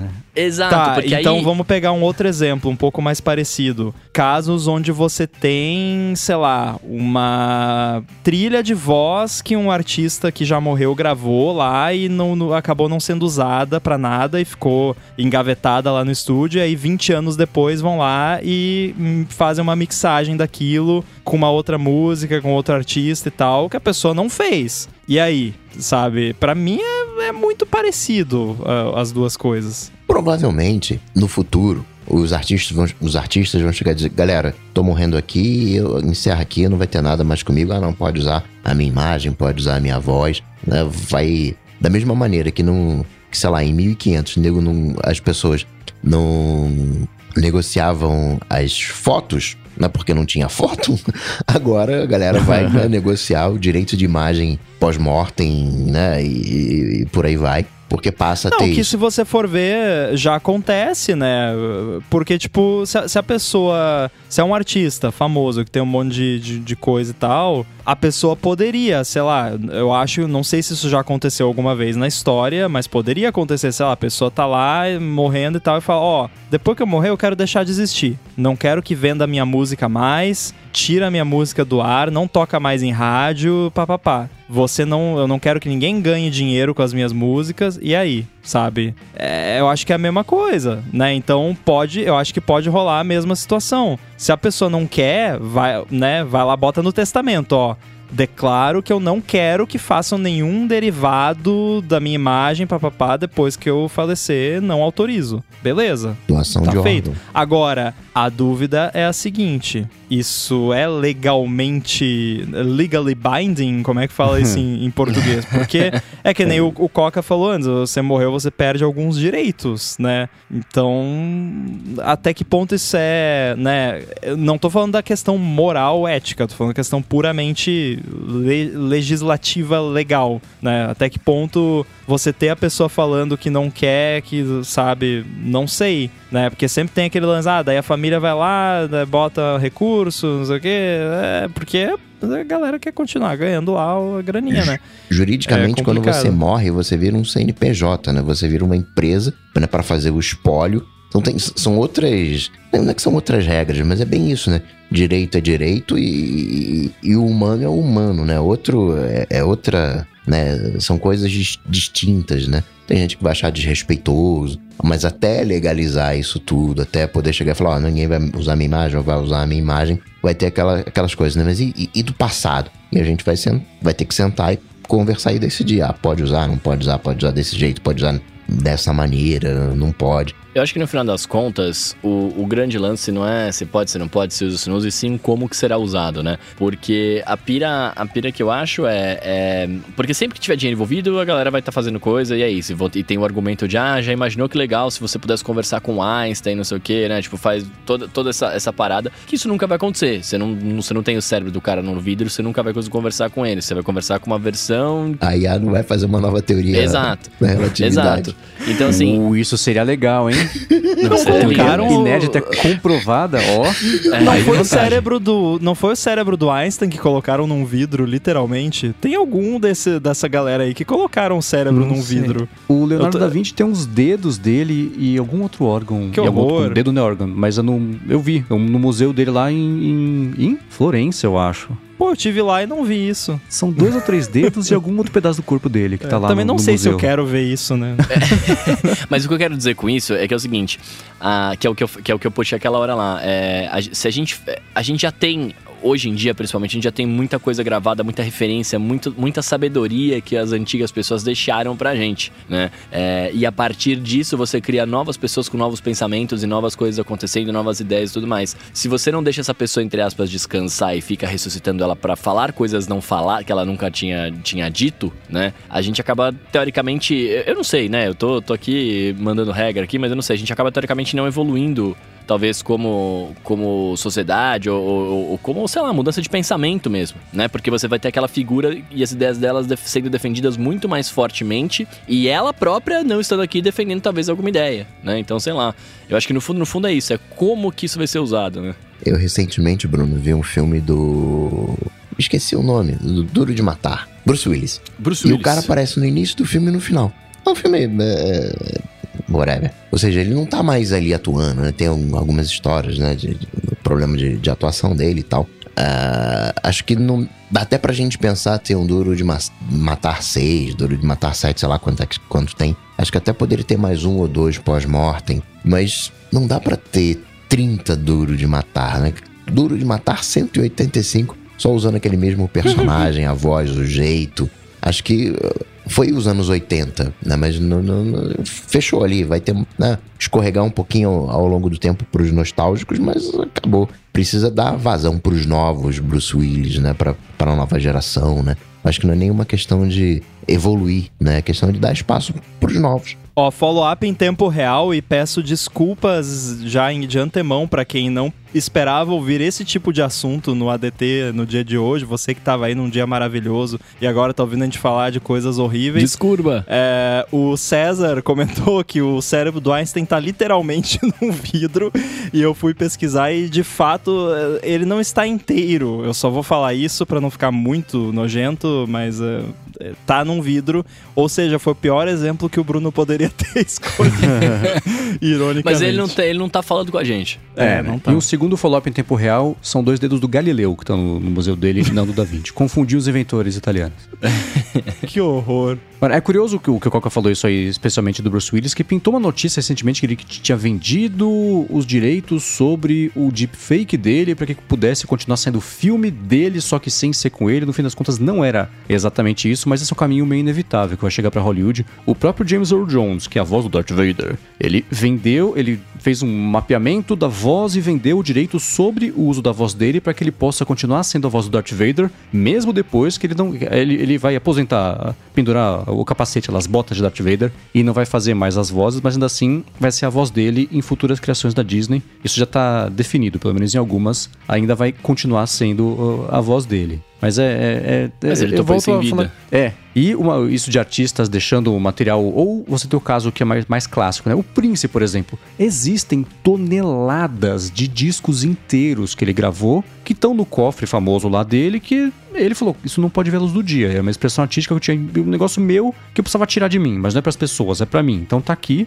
É óbvio que isso vai ser lançado em algum momento, né? Porque a gente sabe como é que essas coisas são. Mas é o oposto, por exemplo, do Leonard Cohen. O Leonard Cohen, quando tava morrendo já em 2016, ele gravou só as faixas, só a voz dele, sem nenhuma instrumentação, e falou pro filho: Cara, quando você tiver bons arranjos, faça-os. E lance esse álbum. Em 2019 lindo. saiu o álbum Thanks for the Dance, que é instrumentado em cima só da voz dele de guia. Eles até. é, eu vi uma entrevista com o filho dele falando: teve coisa que ele gravou em uma cadência, a gente mudou a cadência pra caber no arranjo. Eu falei: Hum. Aí, Aí já me incomoda. Trapaceou. Aí já me Trapaceou. incomoda, né? O- É. a, a- a faixa de voz tá gravada e você fazer instrumentação depois, mesmo. eh, Já é estranho esse álbum ter sido lançado e o Cohen nunca ter escutado a instrumentação. Já é. Mas alterar o jeito que ele falou as É, coisas é pra que essa parte ele disse que tava ok, né? Essa parte É, então, ele né? falou, vai lá, né? É. Ele tava implícito que eles, né? Tinha licença poética, literalmente. né? Sabia que não, não ia poder escutar o resultado, ia ter que confiar Aham. no que. Agora, esse É. lance de mudar a cadência da voz aí já ficou estranho.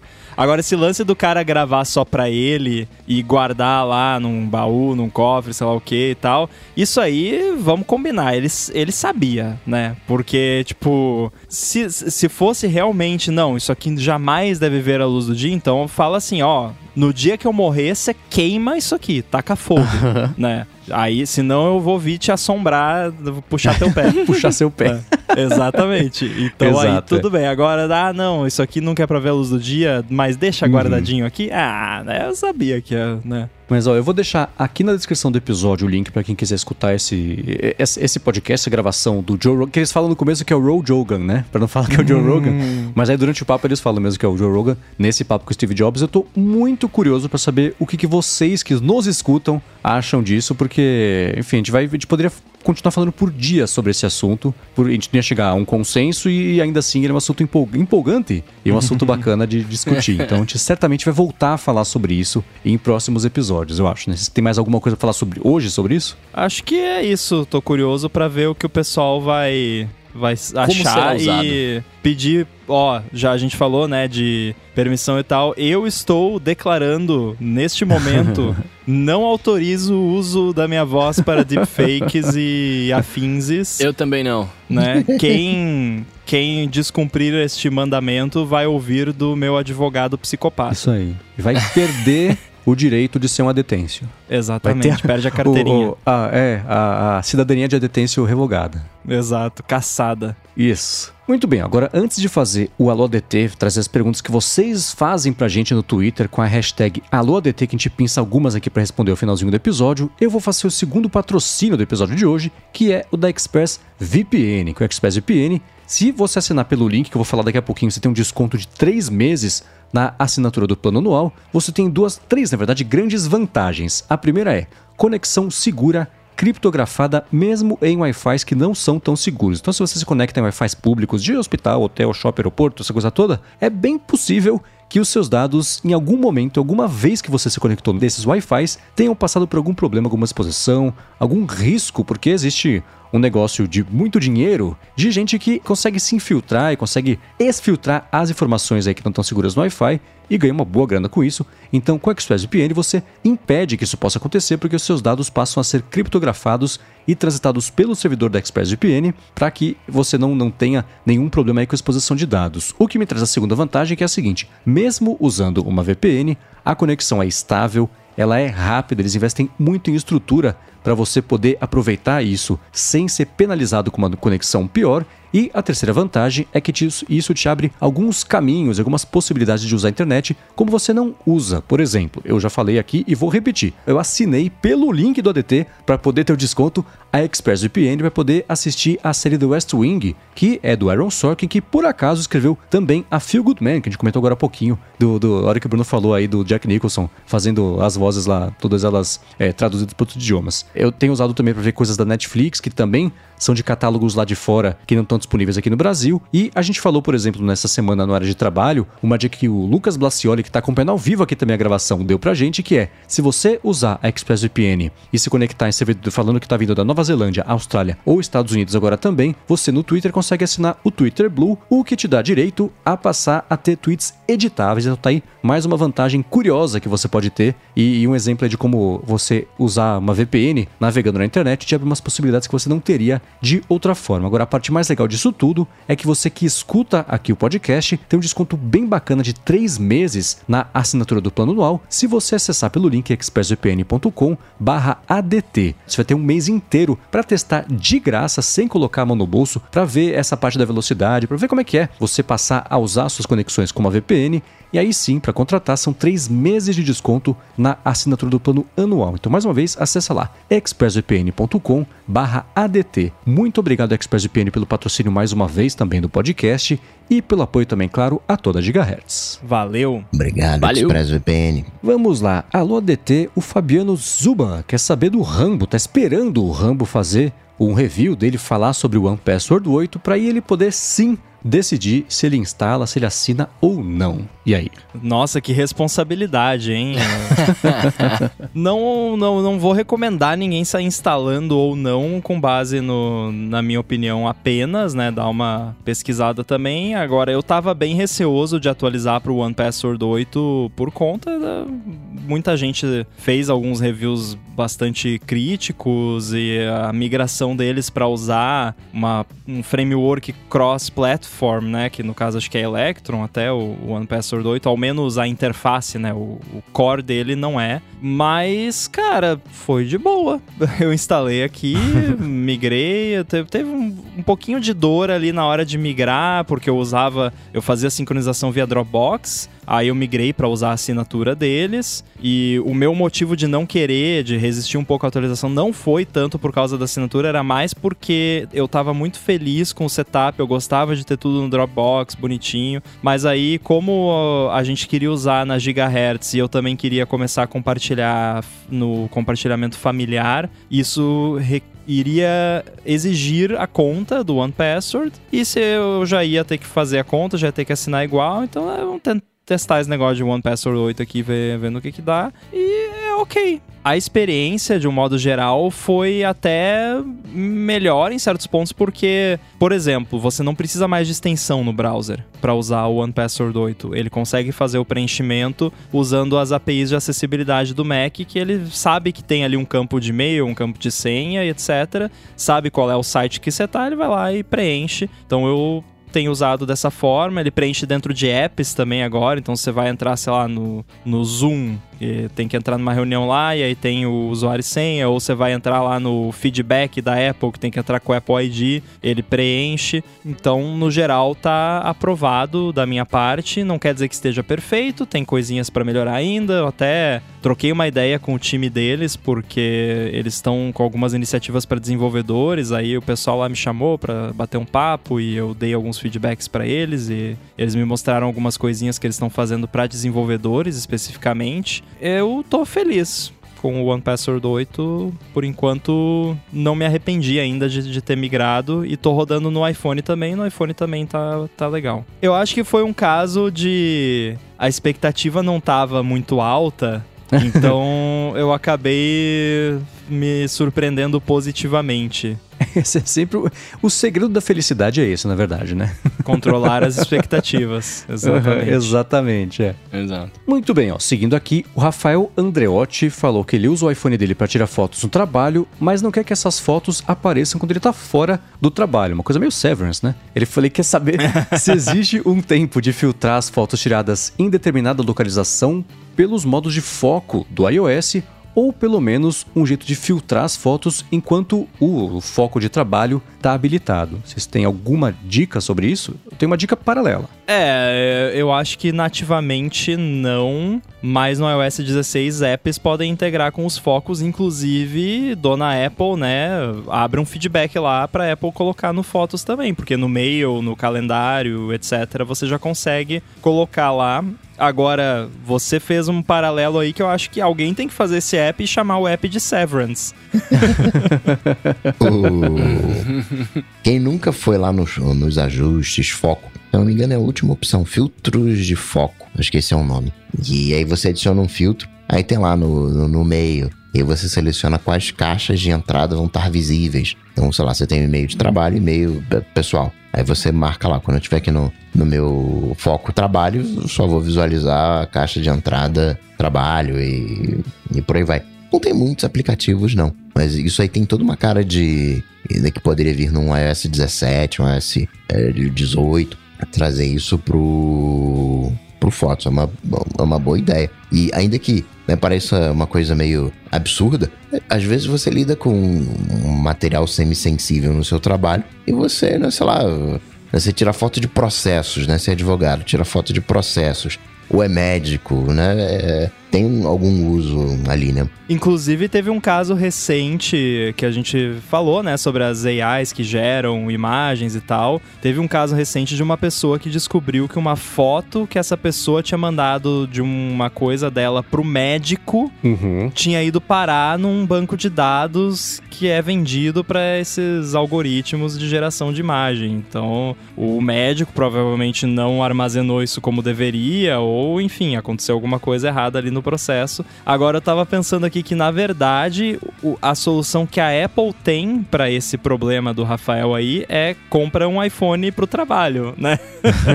o que assim, eu, eu, eu acho que não deve ser o caso dele, mas se for um caso como o Coca falou, o correto seria ter outro device. Sim. Porque por mais que você tenha filtros de foco e tal, né, não é. O filtro só vai ocultar ali quando você tiver com foco habilitado, né? Se você tá tirando fotos realmente sensíveis no trabalho, o certo seria você usar outro device para isso, né? Mas não deve é, ser o caso Como aqui. ele falou que ele não quer só que essas fotos apareçam, eu fico pensando, sei lá, se eu, se eu fosse um funileiro, eu não ia querer que toda foto de carro pintado que eu já fiz, que é bom eu ter, que aparecesse junto da foto da minha família, do, do, do memórias fim de semana. No dia de é hoje. É muita mistura. Nas memórias do iOS vai aparecer lá. Eu, eu pensei num, né, já que a gente falou muito desse tema hoje, né, você é um agente funerário né? Imagina, tu tirou foto lá do arranjo de flor que e tal. E aí vai ficar aparecendo nas memórias do iOS lá. Que inclusive apareceu, alguém postou uh -huh, no Twitter sim. recentemente uma foto lá de um velório nas memórias do iOS, né? Pô, uhum. Não é uma boa ideia, né? Então eu entendo também, às vezes a pessoa só quer, né? Não quer. Ah, é. No meu caso aqui é só screenshot. Tudo uhum. É, então, screenshot. né? Screenshot é, é. É, uma coisa que eu ia sugerir não é, não é a resposta para esse problema, mas talvez algo assim possa dar um estalo aqui no, no Rafael e, e, ajudar de alguma forma. Existe um aplicativo feito pelo Casey Liss que eles, eu vou falar de uma forma bem pausada para não ser uma cacofonia. Ele chama Pick a View. E o Pick é P-E-E-K. P-E-E-K-A View. É uma e brincadeirinha serve... com Picaboo. Exatamente. E ele serve para você selecionar um conjunto de fotos e jogar lá para o aplicativo, aí você dá é um álbum customizado, basicamente. Aí você dá isso aí para uma pessoa que for operar o telefone ou alguma coisa assim, e a pessoa só consegue visualizar essas fotos e não consegue deletá-las. Então ele falou: Ah, isso aqui é, putz, pra sei lá, dar o telefone pro meu filho e não e ficar tranquilo que ele não vai deletar a foto que não deve, que, né, vai acessar a foto que não era pra ele acessar e tudo mais. Então, Basicamente um jeito... é porque ele descobriu que o filho dele adorava ficar vendo foto no, no iPhone, só que ele não queria que acidentalmente pudesse lá, toca no, no botão de deletar, bagunça os álbuns, acessa outras fotos. Então foi, ele criou esse app que é tipo um acesso guiado específico para fotos, né? Aham. É, outra op- opção seria aí aí dá tra- essas coisas no trabalho é chato, né? Mas você ter, por exemplo, um Dropbox feito para armazenar fotos do trabalho, e aí tu tem, que ver se a empresa deixa aquilo tudo, né? Mas ainda assim, aí você tira as fotos, sobe lá no final do dia, deleta do aparelho, e fica louco, fica só na nuvem. É um jeito mais chato de fazer isso. Dependendo de qual for a necessidade de você ter fotos de ultra qualidade, aí dá para comprar um telefone mais mal menos mesmo só para ter as, uma, o- né, as fotos guardadas em um telefone que é do trabalho e Eu acho que isso já foi tema de Alô ADT, de usar um outro aplicativo que a gente falou, acho que era. É Câmera Plus? Acho que é, né? Câmera Plus? One Camera. Um, que ele, o álbum fica É que eu acho que hoje separado. em dia. Hoje em dia, acho que a maioria dos apps de câmera eles já salvam direto no rolo da câmera, né? Mas talvez É. alguns pelo menos deixam você optar, né, por usar um álbum separado. Que foi uma parada que eu pensei, se fosse a Apple implementar o esquema dos filtros de foco, teria que ver também como é que ia ser feito esse filtro, porque pode ficar chato muito rápido, né? Por exemplo, ah, o filtro vai ser para ocultar certos álbuns. Aí você ia ter que toda vez ir lá e botar a foto no álbum. Eu penso que uma solução talvez mais simples, nativa que a Apple poderia implementar. De novo, nada disso está resolvendo o problema do Rafael. Nós Só estamos aqui propondo soluções futuras. tá bem né? on-brand pra gente, inclusive. Exato.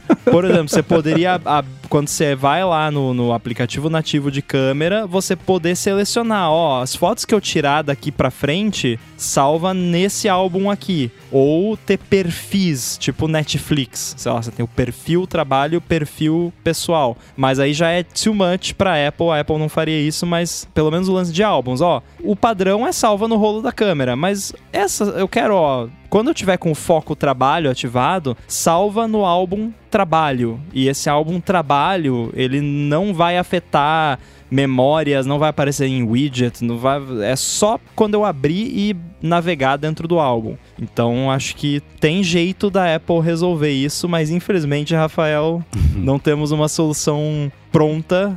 O Picaview eu cheguei a pensar como uma opção, acho que é o que chega perto, assim. Mas ele eu acho que ele é melhor e eu acho até que a gente já sugeriu para uma pessoa que precisava de algo assim, que é para pessoa que, que quer, tipo, entregar o device na mão do cliente, por exemplo, para ver um portfólio, né, ver ali alguma foto de alguma coisa, sem, tipo, daí vira tá sua foto no churrasco sem camisa, né, do, do, do lado.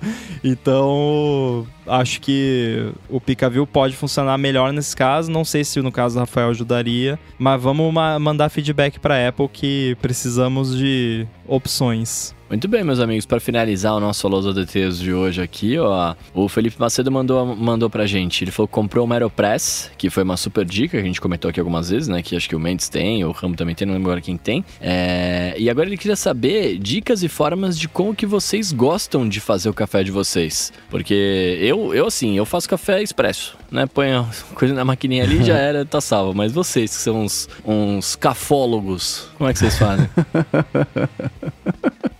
Gostei do cafólogo. É especialista em cafu.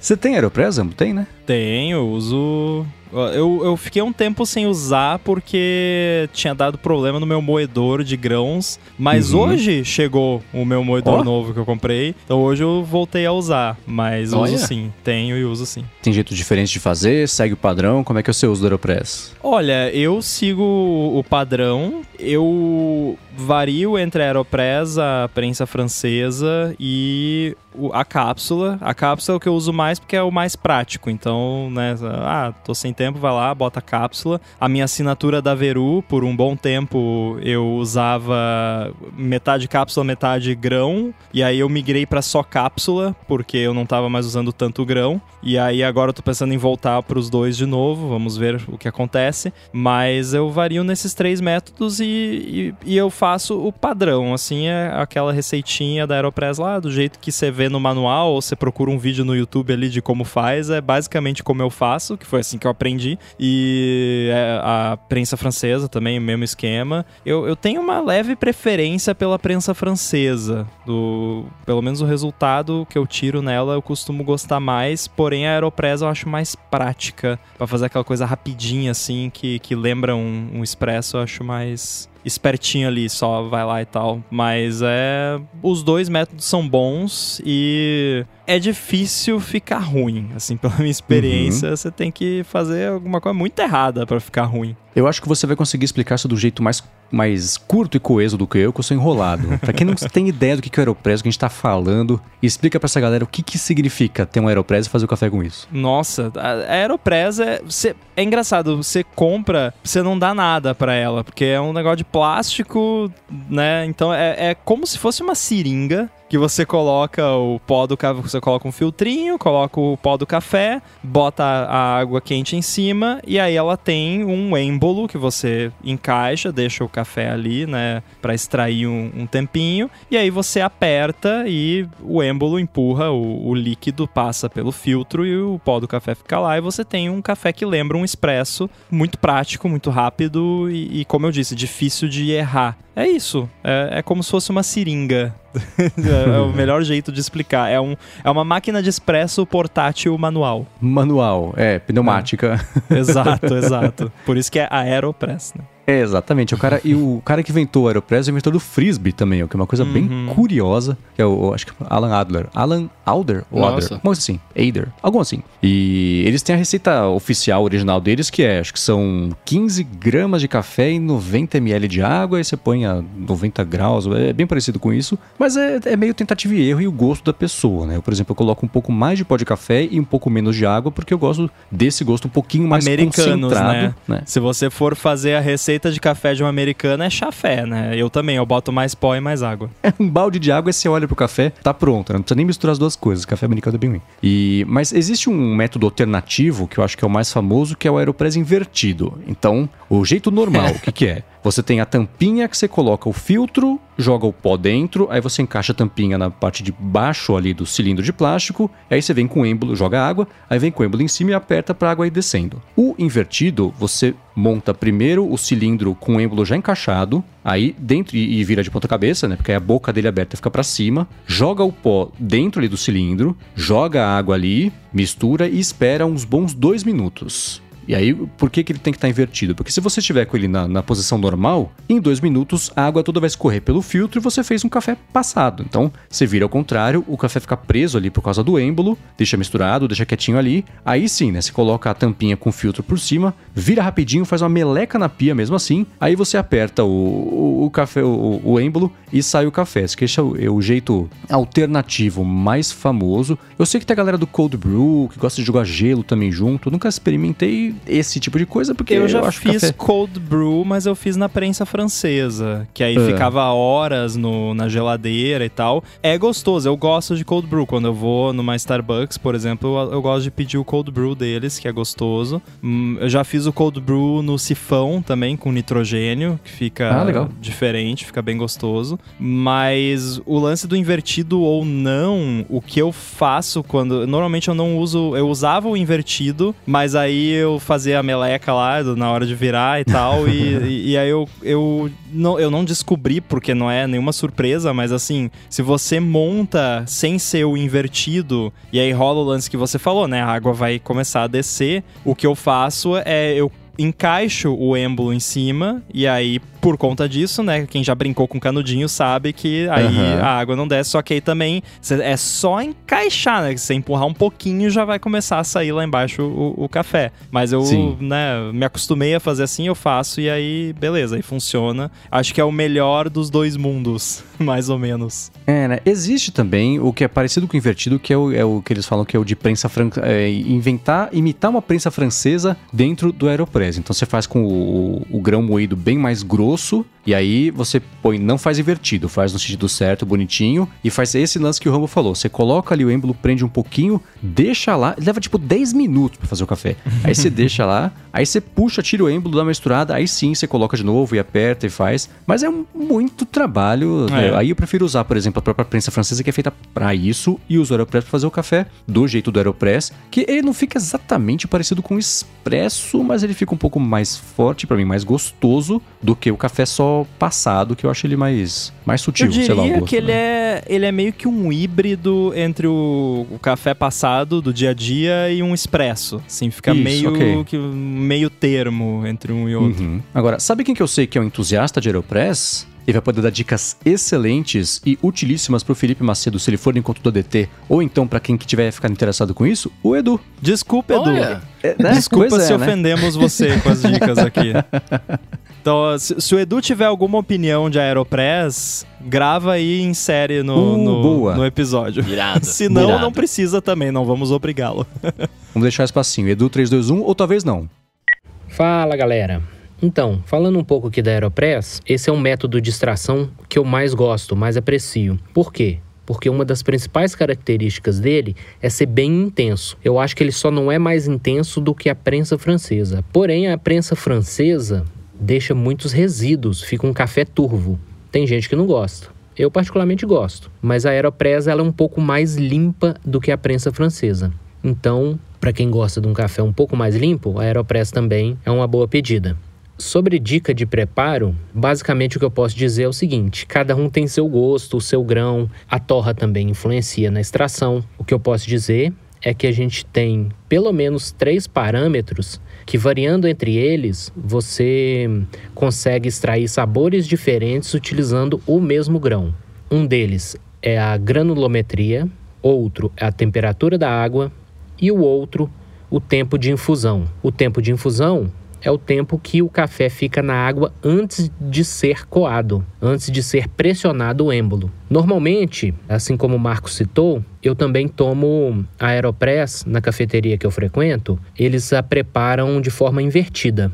Então, eles fazem uma moagem um pouco mais grossa, colocam a Aeropress de cabeça para baixo, colocam o pó, a água quente e deixam em infusão por alguns minutos. Eu não lembro agora quantos minutos são, mas é a receita deles, que eu gosto bastante. Você variando o tempo de infusão, se você fizer ela invertida, você consegue sabores diferentes. Se você deixar muito, pode ficar amargo.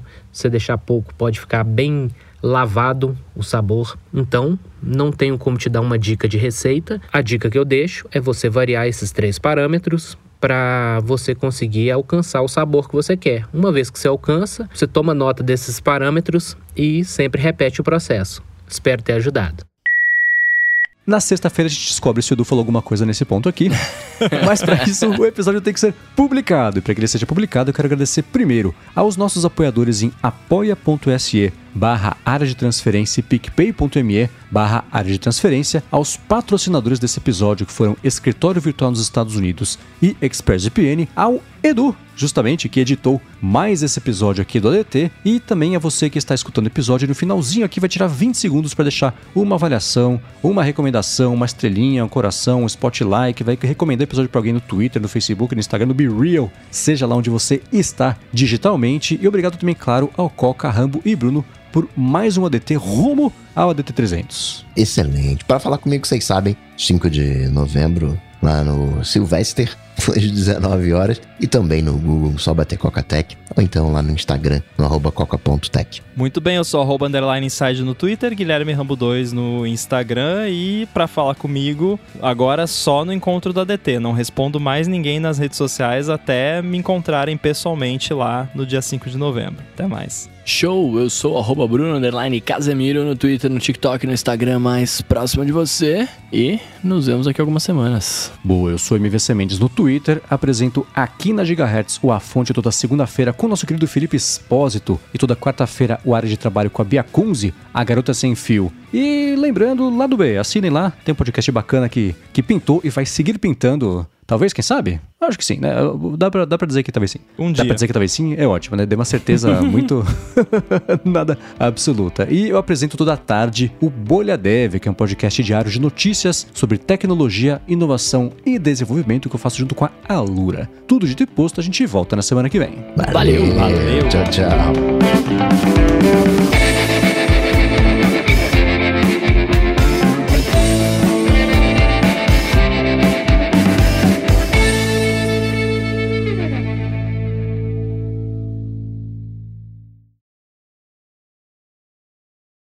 A Mariana tá falando aqui do Hotel Celina, ou ela chamou de hostel, né? Mas eh, será que é, é, é é uma rede, é o mesmo que eu fiquei em Buenos Aires? Provavelmente, é, tem Se coworking. for, né? é muito maneiro. Porque É, eu no fiquei no Janeiro. Celina quando eu fui palestrar lá na BA Swiftable em Buenos Aires e era maneiríssimo. Tinha um rooftop com festinha e coisa. É bacana. Tem no mundo inteiro. É, recomendo. Ó, tô caçando aqui, tem Israel, mas é esse lugar mesmo. Aliás, programar essa viagem foi um rolê, principalmente a parte aérea. O que, que aconteceu com as empresas aéreas do Brasil? Tá tendo uma crise aérea eu não tô sabendo?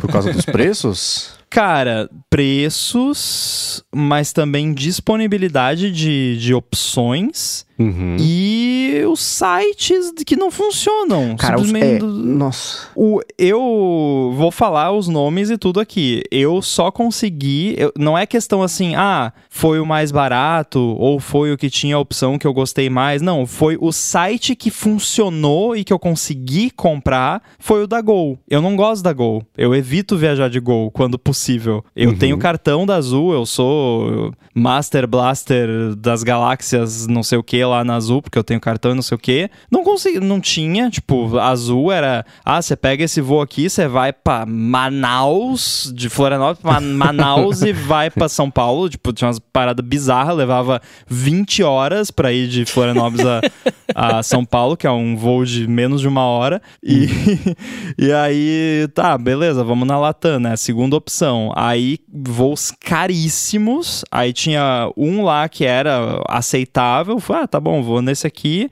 Chega na hora de, de quando começa a, a parte de seleção de assento, o scroll não funciona. Tipo, ah, tem ali o desenho do avião, tá, eu quero ir pra baixo, eu quero pegar a saída de emergência. Não dá, não desce. Tá, tenta seta, tenta selecionar, tenta não sei o que. Aí, eu não lembro o que, que eu fiz, mas eu fiz alguma coisa que eu consegui achar o assento que eu queria. Próxima etapa, formulário pra preencher o- as- os meus dados pessoais, não scrolla. Não, dá- não dá pra preencher o formulário porque não funciona. Ah, mas o Rambo tá usando o iPhone, tem que fazer no computador. Não, eu estava no Mac. Ah, mas o Rambo tá usando o Safari, tem que tentar num navegador normal, tipo Chrome. Não, eu tentei no Chrome, também não funciona. É, cara, como? Tipo, que- como que o site não me dê? Eu quero te dar dinheiro aqui, ó, do Latam, 800 reais pra você aqui, ó. Ah, não, não vai não, não scrolla, né? Cara, e aí o site da Gol, por incrível, o site da Gol é muito bom, é bonito, é organizado, funciona rápido. Então foi na Gol, né? fazer o quê? Foi o único site que funcionou. A, a minha, olha que triste isso. A minha escolha de empresa aérea para essa viagem não foi preço, não foi opção de voo, não foi, foi o site que funcionou. Eu tive uma experiência bem parecida. Primeiro, para comprar esse voo, que a gente vai fazer a viagem agora no finalzinho do ano, aí pra Floripa, no comecinho de dezembro. E no fim do ano mesmo, Réveillon, eu e a Larissa, a gente vai, pra, vai passar por Nova York e depois já para o Canadá. E os voos, a gente precisou, pra dar as datas que a gente queria, a viagem como a gente queria, precisou comprar tudo separado. O cara foi o mesmo inferno. Você entra no site, tudo certinho, você vai lá, beleza, fechar a compra ele volta pra home. Não tem nada selecionado. Você fala, passou? Não passou? Ou então fala que passou e não passou. E era isso também. Aí o, o- é a mesma coisa. Formulário. Tab, tab, tab, não vai. Scroll, scroll, scroll, não vai. Clica fora, clica dentro. Troca de aba, volta. Aí foi. né? Aí você vai finalizar. Não, voltou pra. E era assim também. Com a, a Delta, cara, durou, a, a duração do voo foi a duração que eu, que eu levei também pra conseguir comprar essa passagem. Todos os sites, assim, e o Have é, só funciona, só serve pra isso o site. O site tá lá pra te vender passagem. É a única coisa que ele faz e não faz. Você não consegue Eu tinha me programado pra tipo, ah, 15 minutos. Eu vou ali, abro os, os hotéis ali, pego um hotel. O hotel foi tranquilo, foi rápido. Tinha Uhum. umas coisas zoadas no site, mas é site de hotel, né? Vai querer o quê? Mas funcionou. é, Porque não é flash? é. Eu tinha reservado, tipo, 15 minutos. Eu pensei, não, vou entrar ali, vou reservar um hotel, vou reservar um voo e beleza. Que eu fiz isso, não é. Gente, não é a primeira vez que eu tô comprando um voo na minha vida. Eu já comprei muito voo na minha vida. E foi. Era sempre assim, eu entrava ali menos de 15 minutos. né, Eu tinha comprado o negócio e tava resolvido. Uhum. Dessa vez, cara, eu fiquei mais de uma hora pra conseguir finalizar o processo todo.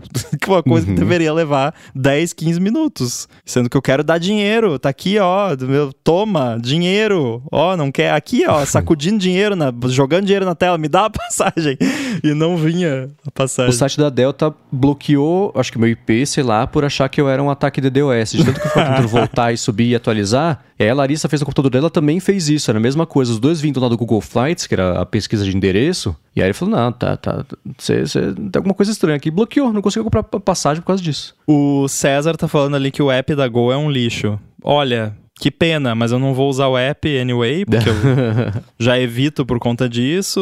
O cartão de embarque, se precisar, eu imprimo no totemzinho lá do, do aeroporto e pronto. Nossa, imprimir cartão de embarque é muito antigo, né? É antigo, mas funciona. O totemzinho do aeroporto funciona. Não, Pelo claro, menos claro, isso. tô- Você digita Aham, o é. código lá e sai o papelzinho. Pelo menos, quer dizer, né? Depois dessa experiência do site, eu já não sei mais de nada, né? Porque as últimas vezes todas que eu viajei que eu precisei imprimir, eu fui lá no totemzinho, digitei o código e saiu o papelzinho. Agora já tô, né? Vai, vai sair um tiro de dentro do, do negócio lá. Sei lá o que, que vai sair.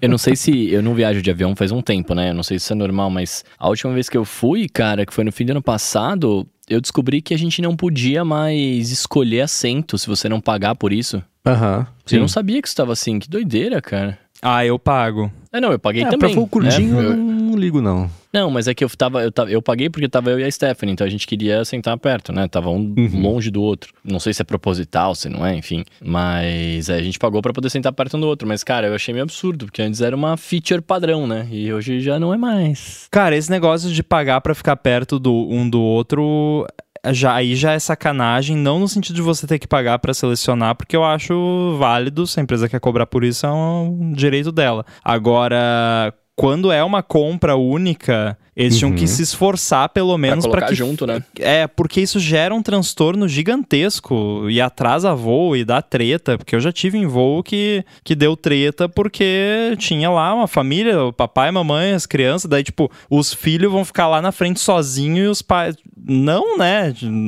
Não é nada agradável isso, né? E aí fica aquela, ah, pode trocar com ele, fica, né, aquela coisa, a pessoa tem que pedir pra alguém trocar, fica vira uma briga, né? O Eduardo Lombardi falou que. tá- acho que a galera tá comentando aqui no chat do aplicativo App in the Air. Eu acho ótimo também o, o app. A coisa mais legal dele, e aí você tem que se, se esforçar pra fazer o negócio funcionar direito, porque envolve você cadastrar todos os voos que você fez na vida, é que ele gera uma- um, um globinho em realidade aumentada e faz um, um tracejado de todos os voos que já pegou. Então é muito É, legal. legal. Você vai vendo o globo assim e vai vendo. E aí, voo que você faz, tipo, Rio-São Paulo, no meu caso, né? Aí é.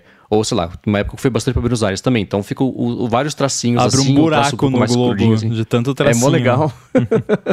Faz uns anos que eu não atualizo. Eu parei de atualizar, acho que foi em 2019, 20, sei lá. Pandemia, né? Aí da pandemia pra frente. Mas. Eu usava eu- muito eu o. Flyer quando eu tava Aham. viajando bastante. Agora tem até que ver ali. Vou ter que assinar de novo, que eu desassinei e tal. O App in the Air tinha outro nome. Eu sempre conheci como App in the Air. Não, tinha, não era o App in the Air também que tinha um negócio que era super creepy, mas não.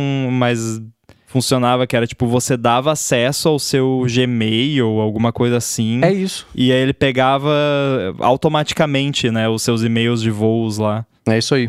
É, tem como fazer isso, mas mesmo assim ele não pegou todos. Eu passei um tempão. É engraçado que essas coisas assim. O meu irmão me conta que ele faz isso e fala: Nossa, que trabalho! Dá três dias eu tô fazendo igualzinho. Aí eu vou lá e cadastro tudo bonitinho também. Exercício, a mesma coisa, pra ter todo, né? Os dados todos centralizados ali. Então ele foi fazendo isso também. Eu falei: Putz, quer saber? Eu vou fazer. Eu fui caçar voos desde 2008. Que eu usava Hotmail, Yahoo, sei lá que diabo que eu usava. Ou antes até, não, não, não, antes, antes, 2005, 2006, por aí, que eu comecei a pegar voos por conta própria, viagens de, de, de férias, coisas assim. E aí foi um trabalho de garimpagem, tipo, o rolê que eu fiz uma vez em 2008, esse foi 2008, na Europa, que foi 60 mil voos, que eles voam curtinho, né? Sai da Irlanda vai pra Escócia, da Escócia você vai pra não sei onde, não sei onde pra não sei onde. E aí foi atrás de cada um deles, bonitinho, eu coloquei lá e montei o mapa. Aí fica legal, né? Você vê o globo todo tracejadinho, assim, pra quem já teve chance de viajar bastante, é bacana. O bom é que voo é uma parada que, pelo menos, né, nos últimos, sei lá, 20 anos, você vai ter algum registro de Uhum. alguma. É difícil você não ter em algum lugar um registro, né? Nem que seja, sei lá, na fatura do cartão vai estar lá a parada.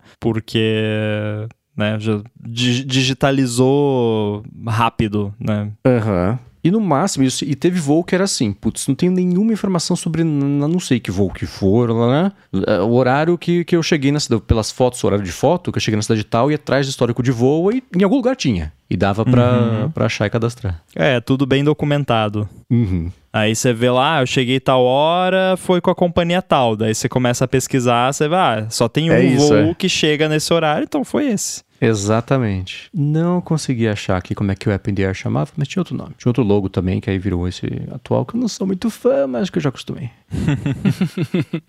Ele faz também o mesmo papel do Flyer de, tipo, de, De avisar, avisar, sim. tal. Sim. Teve um voo, quando eu tava usando na fúria esse aplicativo, que eu fiquei sabendo pelo app antes do piloto anunciar que meu voo tinha sido cancelado. Depois de atraso, aquela coisa toda, né? Sai do avião, entra no avião, troca de avião, esperam 45, uma hora, duas horas, até cancelar. Aí chegou lá a notificação, eu só mostrei assim pro lado e falei, então, rodamos. Deu 10 minutos, piloto, então, passageiros, rodaram. E sai do avião, vai pro hotel, volta no dia seguinte. Eu já já tive uma situação parecida com o Flyer, mas aí não foi de cancelamento, foi de atraso. Uhum. Mas que o Flyer avisou antes que ia atrasar e aí, tipo, também 5, 10 minutos depois avisaram oficialmente.